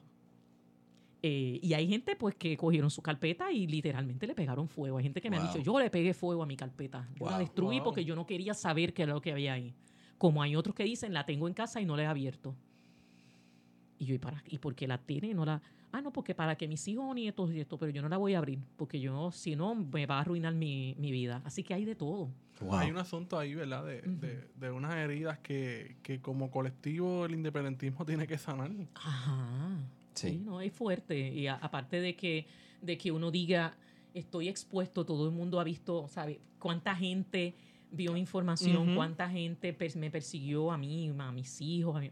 Hay informes, por ejemplo, hay un informe dirigido, creo que era a Desiderio Cartagena, que sabemos que es bastante involucradito estaba con toda esta Sí. represión política. Hay un informe de principios de los 70 en donde está diciendo que el cantante Noel Hernández pues, está informando que la esposa de él está embarazada. O sea, es- que eso es una intromisión en la intimidad. Claro. Digo, a menos que le preocupara que fuera, que Noel Hernández fuera ¿verdad? a tener otro revolucionario co- co-. Por Eso tiene como seis, seis hijos, tiene.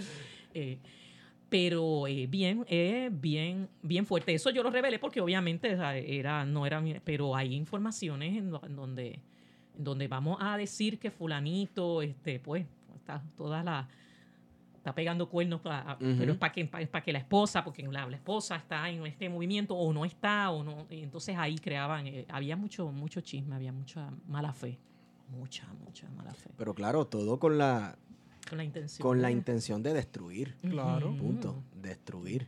Esa era la, la intención y todo es- eso es una cuestión de agente disociador también. Ujú. Regar esos chismes. Sí, sí, destruir. porque tú sabías, y, todavía existe mucho de, de eso, gente que, que, que ¿cuánto, ¿cuántas veces no hemos visto gente que, que, que quieren involucrarse en la política? O que no sé, ustedes mismos cuántos, ¿verdad? Familiares dicen, muchacho, pero no te metas en la política porque tú sabes que ahora te van a destruir y ahora todo Sí. lo que tú hagas y ahora... eh, Así y es porque bien, y, más, y, y cuando son mujeres también, tú sabes, Sí. la- el, el ataque a la, a la mujer en la política siempre es mucho más... Siempre Es mucho más más- bajo. Sí, mucho más bajo, más, más duro. Eh, pero son las cicatrices de lo que llevamos. Este, yo de adolescente, yo recuerdo a mi mamá 500 mil veces, ten cuidado para donde vaya cuando yo iba a la, a la UPI, ten cuidado que te empiezas a pasar con gente allí, que si te hacen una carpeta, y yo, mami, ¿qué es eso? Carpeta, qué sé yo. Este, yo hago una, una, un- una breve historia, como un ensayito que había salido publicado en 80 grados y luego en Caos en la Red, que es una, un, un periódico de allá de, de Cataluña, que esa, me, esa sí me emocionó ver ahí que me habían ¿verdad? publicado ahí. Este, y es sobre, eh, sobre el, era, era sobre el libro, me habían pedido que le mandara algo de qué trataba el libro. Y yo lo comienzo con una anécdota de, de adolescente que ma- eh, quería ir a- al Grito del Ares, nunca había ido al Grito del Ares. Y entonces voy ahí con unas amistades y, y mami con la, con la- le, le entró en la, esta crisis. No, que si ya, que vas a, ir- vas a ir al Grito del Ares, ten cuidado. Ten cuidado con la gente que se ponen a tomar fotos. Y yo, ¿qué tú me vas a poner fotos? ¿Y fotos de qué? Te estaba No, porque, porque es que yo escuché, porque mami tampoco sabía mucho, pero yo escuché cuando lo de Cerro Maravilla, que decían que ellos tomaban fotos y que iban a investigar. Mira, y si sales en la portada de Claridad, te calpetearon, ya ahí te calpetearon. Y yo, ay, mami, por favor, ¿sabes? Uno siempre... Pues nada, yo hago todo un recuento y ya lo voy a dañar al que no lo haya leído, pero ahí, allí está en- con mayor detalle. Entonces voy hablando del libro y al final, pues entonces eh, regreso al recuento de, Sí. la, de la adolescencia. Y ahí pues terminó mi, mi narrativa de qué fue lo que, pusió, lo, lo, lo, lo- lo que pasó. Fui a la ARE, la pasé muy bien y no aparecí en la primera plana de claridad. Excelente. Solamente aparecí en la página central, en el centerfold, aparezco Ah. con una bandera de Puerto Rico. Entonces eso, y después yo al final digo, no se lo digan a mami. Eh, mi mamá yo creo que no está enterada y mami, mami no, no escucha podcast, así que yo espero que nadie se lo vaya a decir. Mira, doña Margarita. este, pero es eso, ¿no? Cuando yo eh, a, a la semana siguiente aquí en la UPR dice, tú saliste, tú saliste en claridad. Y yo, ay, no. ¿Cómo va a ser? O sea, ¿Cómo va a ser? ¿Cómo Se puede decir no joda, se ah, puede bueno, decir es que no como es que como yo no sé si hay cosas que a veces pues pasan por la radio, ¿no? que hacen pip, este, y yo no, ¿cómo va a ser eso? No, no. Y yo sí, sí, ay, cuando y yo creía que era que me estaban relajando, como yo había, me había dicho lo de mi Sí. mamá, pues, pero no, aparecí en claridad. Yo creo que podemos ir cerrando, ¿verdad? Sí. Sí. Digo, podemos seguir por ahí Sí, para abajo. Sí, no, es que uno, porque uno- preguntas hay de más. La pero- conversación va a seguir, yo sé. Claro, uno seguir. se, se, se acostumbra a esto de dar clase desde un cuarto este, y pasan horas y uno ahí como que ya, rayo, todavía me fega. Este, Maggi, gracias por estar con nosotros. Maggi Marrero, para el que no sabe, autora del libro Prohibido Cantar. Vaya y búsquenlo en libro787.com. Recuerden que esto es una serie de episodios que estamos grabando sobre violencia política, principalmente durante la década del 70. Y claro, la violencia política se lleva a cabo desde varios aspectos, desde el poder, ¿verdad? Este, y en este caso estamos hablando en el aspecto artístico y cultural, que es la música. Eh, consigan el libro en libro787.com. Utilicen el código plan de contingencia en, eh, ¿verdad? para obtener shipping gratis. Y les tengo una excelente noticia. Guarionex, eh, tenemos auspiciador nuevo. Oh, Ajá. Sí, Maggi, viste, tenemos ve, las auspiciador cosas nuevo. que yo exacto. traigo, me estoy Exacto. emocionada. Las buenas nuevas. Las buenas nuevas. Estamos auspiciados por Jabonera Don Gato. Y la Jabonera Don Gato son amigos de plan de contingencia, nos escuchan desde hace tiempo, como el nombre les sugiere, se dedican a hacer jabones y huelen riquísimos. Así que si usted es como yo, que se baña mínimo de vez en cuando, este, usted, puede, usted puede entrar a jaboneradongato.com. Oye, en Instagram y Facebook como arroba jaboneradongato. Y también tienen un código para envío gratis. Yo creo que no, mentira, para 10% de descuento. Y el código es, adivina cuál es. Plan de Plan contingencia. de, contingencia. Plan de contingencia. Oye, los jabones Don Gato son hechos a mano, sin químicos dañinos ni detergentes, elaborados con aceites naturales, esenciales, aromáticos y seguros para la piel. Pruébalos y siente la diferencia. Jaboneradongato.com. ¿Ok? Mira, en verdad, Acho, son Ya. de estos jabones que uno los huele y, y se los quiere comer como si fuera una barra de dulce, porque huelen bien rico, bien rico, bien rico. O sea, pero entonces el nombre es como que contrario, porque uno dice, "Ay, eso Los es gatos un, no- Los gatos, un los gatos bañito de gato, es ¿no? un Pero esto de gato, para, no, no, bueno, no. esto es para gente como yo. Yo soy fan de bañarme como tres veces al Ah, día. sí. Eso soy bastante taína. Pues, exacto. Pues entonces, pa- si usted es como Maggie que se baña mínimo tres veces al día, o si es como yo que se baña mínimo de vez en cuando. Mentira, señores, nos bañamos. Este, los los Cuando pelu- toca, toca. lo- cuando toca, toca, los pelus izquierdistas también nos bañamos. ¿Ok? Este, eh, jaboneradongato.com, vaya y compre su jaboncito para que huela, verá, bien rico. Eh, yo creo que, bueno, Wario, ¿dónde te consigo? Me consiguen en Guero Candanga, en Twitter e Instagram. Ahí me consiguen en Steven por Twitter. Mayi, ¿dónde la podemos conseguir? En su Facebook Pues, sí, abandonado. sí, eh, tengo un Facebook abandonado de Prohibido Cantar. Ajá. Este, eh, información de, de Prohibido Cantar, pues sí está, igual que de La Lluvia Borrascosa, que, es la, que es el libro que coedité con Néstor Dupré y, y José Sánchez Jorge. Están en la en, en- en el blog eh, eh, prohibidocantar.wordpress.com. Ok. Este y nada, estoy es que ¿Tienes estoy- correo electrónico? un sí, correo electrónico bien fácil, prohibido cantar, arroba gmail.com. Ahí eso es para, para si alguien, ¿verdad? Alguien, algún estudiante, alguien va va a hacer alguna investigación. Por favor, digo, y no me molesta que me escriban, pero hay gente que me escribe, mira, tú tienes mi carpeta, que es la número tal, tal, tal. sí, eso me ha pasado mucho, mucho. Y yo digo, mire, yo no soy este, dueña del archivo, yo no tengo las carpetas en mi casa. Sí me prestaron carpetas, pero, pero sí hay, hay, hay quizás alguna información que yo le puedo proveer, ¿verdad? Si está en mis manos tenerla, este, los archivos han estado cerrados. Ay, y esto es una cosa que yo quería hacer el llamado. eh, el, el agradecimiento a, ¿verdad? A, a- a- a bibliotecarios de la UPR que han seguido eh, digitalizando mucha, Oh, sí. ¿verdad? mucha de la colección, La eh, puertorriqueña, puertorriqueña. que nos ha ayudado muchísimo a los que estamos haciendo investigación o a los profesores que uno manda a hacer una investigación y que el estudiante por lo menos pueda encontrar algo. Eh, y también, este, eh, pero sí un llamado a, esto es al, al presidente del Senado de Puerto Rico, Dalmau, este, pero es otro Dalmau, creo que es primo, ¿verdad? Él es primo de, así, Juan son Dalmau. Sí, ellos son familia. El Dalmau que nos tocó. pero en las familias siempre se dan de, ¿verdad? de todo. Eh, Jo- José Luis Dalmau, eh, es un llamado, ¿verdad? Que me va a encontrar quizás extraño. Eh, hace para el año 99-2000, cuando estaba Kenneth McClintock de presidente del Senado, este, fue que se realizó todo este, ¿verdad? Todos los, Dios mío, los pormenores para, para, traer, para eh, traer a Puerto Rico y liberar, desclasificar muchas de las carpetas del FBI sobre Ah, organizaciones sí, puertorriqueñas sí, sí. que están la de Albizu, la- eh, pero son, estoy hablando de las del FBI, no, no, no las carpetas de Puerto. Rico. Las del FBI tiene mucha, mucha tachadura, pero siempre uno puede encontrar información.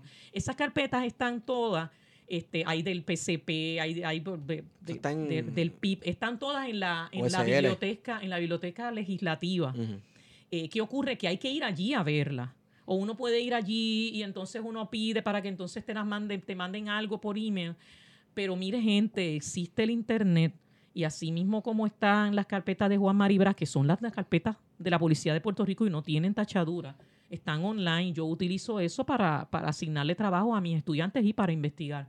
Si las carpetas del FBI que están desclasificadas, que están más que tachadas, que no van a, ¿verdad? Y no hay nada que no que vaya a hacerle daño personal a nadie, eh, si estuvieran online nos ayudarían muchísimo. Un montón. Y Uf. es triste que haya una colección tan, tan buena de documentación que, y que haya sido un legislador un presidente del Senado del Partido Nuevo Progresista, que junto con eh, José Serrano, que es congresista allá en Estados Unidos, eh, promovieron para que trajeran esa documentación acá y es triste que esté allí y que entonces pues, en la pandemia nadie puede acceder a ella. Y aunque vayan abriendo ahora, mire, eh, ponga eso online, claro. que me consta que eso está digitalizado.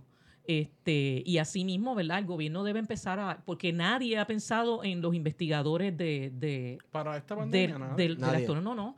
Aquí en la pandemia, pues sí, me consta que hay estudiantes de, de, ciencias, ¿verdad? De, tanto ciencias médicas como acá, como en la UPR de Río Piedra, me imagino que en la de Mayagüez y en, y, en, y en, otros recintos y en otras universidades que están haciendo investigaciones científicas y pudieron ir a sus laboratorios a continuar investigando. Pero entonces los estudiantes de, historia y de otras ramificaciones, ¿verdad? Que necesitan documentos históricos eh, y, los, eh, y los investigadores y los profesores nos quedamos en el aire durante más de un año. Ha sido un año bastante difícil para la investigación. Bien, bien difícil. O sea, yo por lo menos eh, estoy investigando por placer, este, pero el que está investigando para una tesis y tiene un, ¿verdad? unos tiempos límites es bien difícil. Así que por lo menos, y esto es el llamado a la legislatura, ya hay esos documentos, me consta que están digitalizados, pónganlos online. Este, el que quiera ir, allí hay una excelente biblioteca que de todos modos no van a perder, como dice, clientela, pero eh, así mismo se tiene que empezar a hacer. Ya los, los archivos de, de, la policía de Puerto Rico, de expedientes de la policía, ya es un poco más difícil. la, toda la información está vigente, eh, no hay tachaduras y poner eso, online es más complicado a nivel legal pero la del FBI no hay, no hay por qué. Y un llamado eh, eh, a, asignar fondos a la UPR para digitalizar mucha de esa colección de periódicos. Estoy, tengo que ver periódicos de otras décadas más allá de 1910. No, las, citas, las citas de la biblioteca, ¿sabes? Bastante complejo. Sí, oh, sí es una chavienda. Sí, sí, este. Yo, estoy detenido en mi investigación por eso, porque. Sí, no, me imagino. Que... Trabajando en la escuela, termino empiezan las vacaciones, en la biblioteca se va.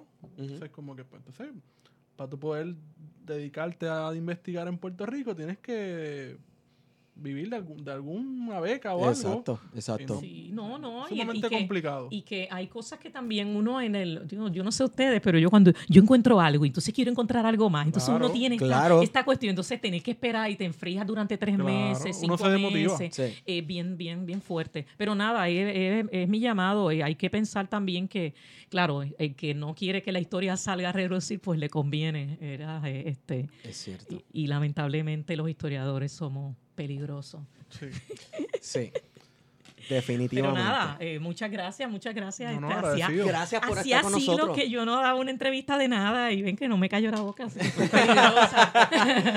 no lo digas así, usted es muy conserva, muy conversadora. Conversadora. muy conversadora. Gracias por estar con nosotros. Gracias, gracias a ustedes. Este, bueno, yo creo que hemos terminado y con esa hemos sido. Plan de contingencia. Guerrillero,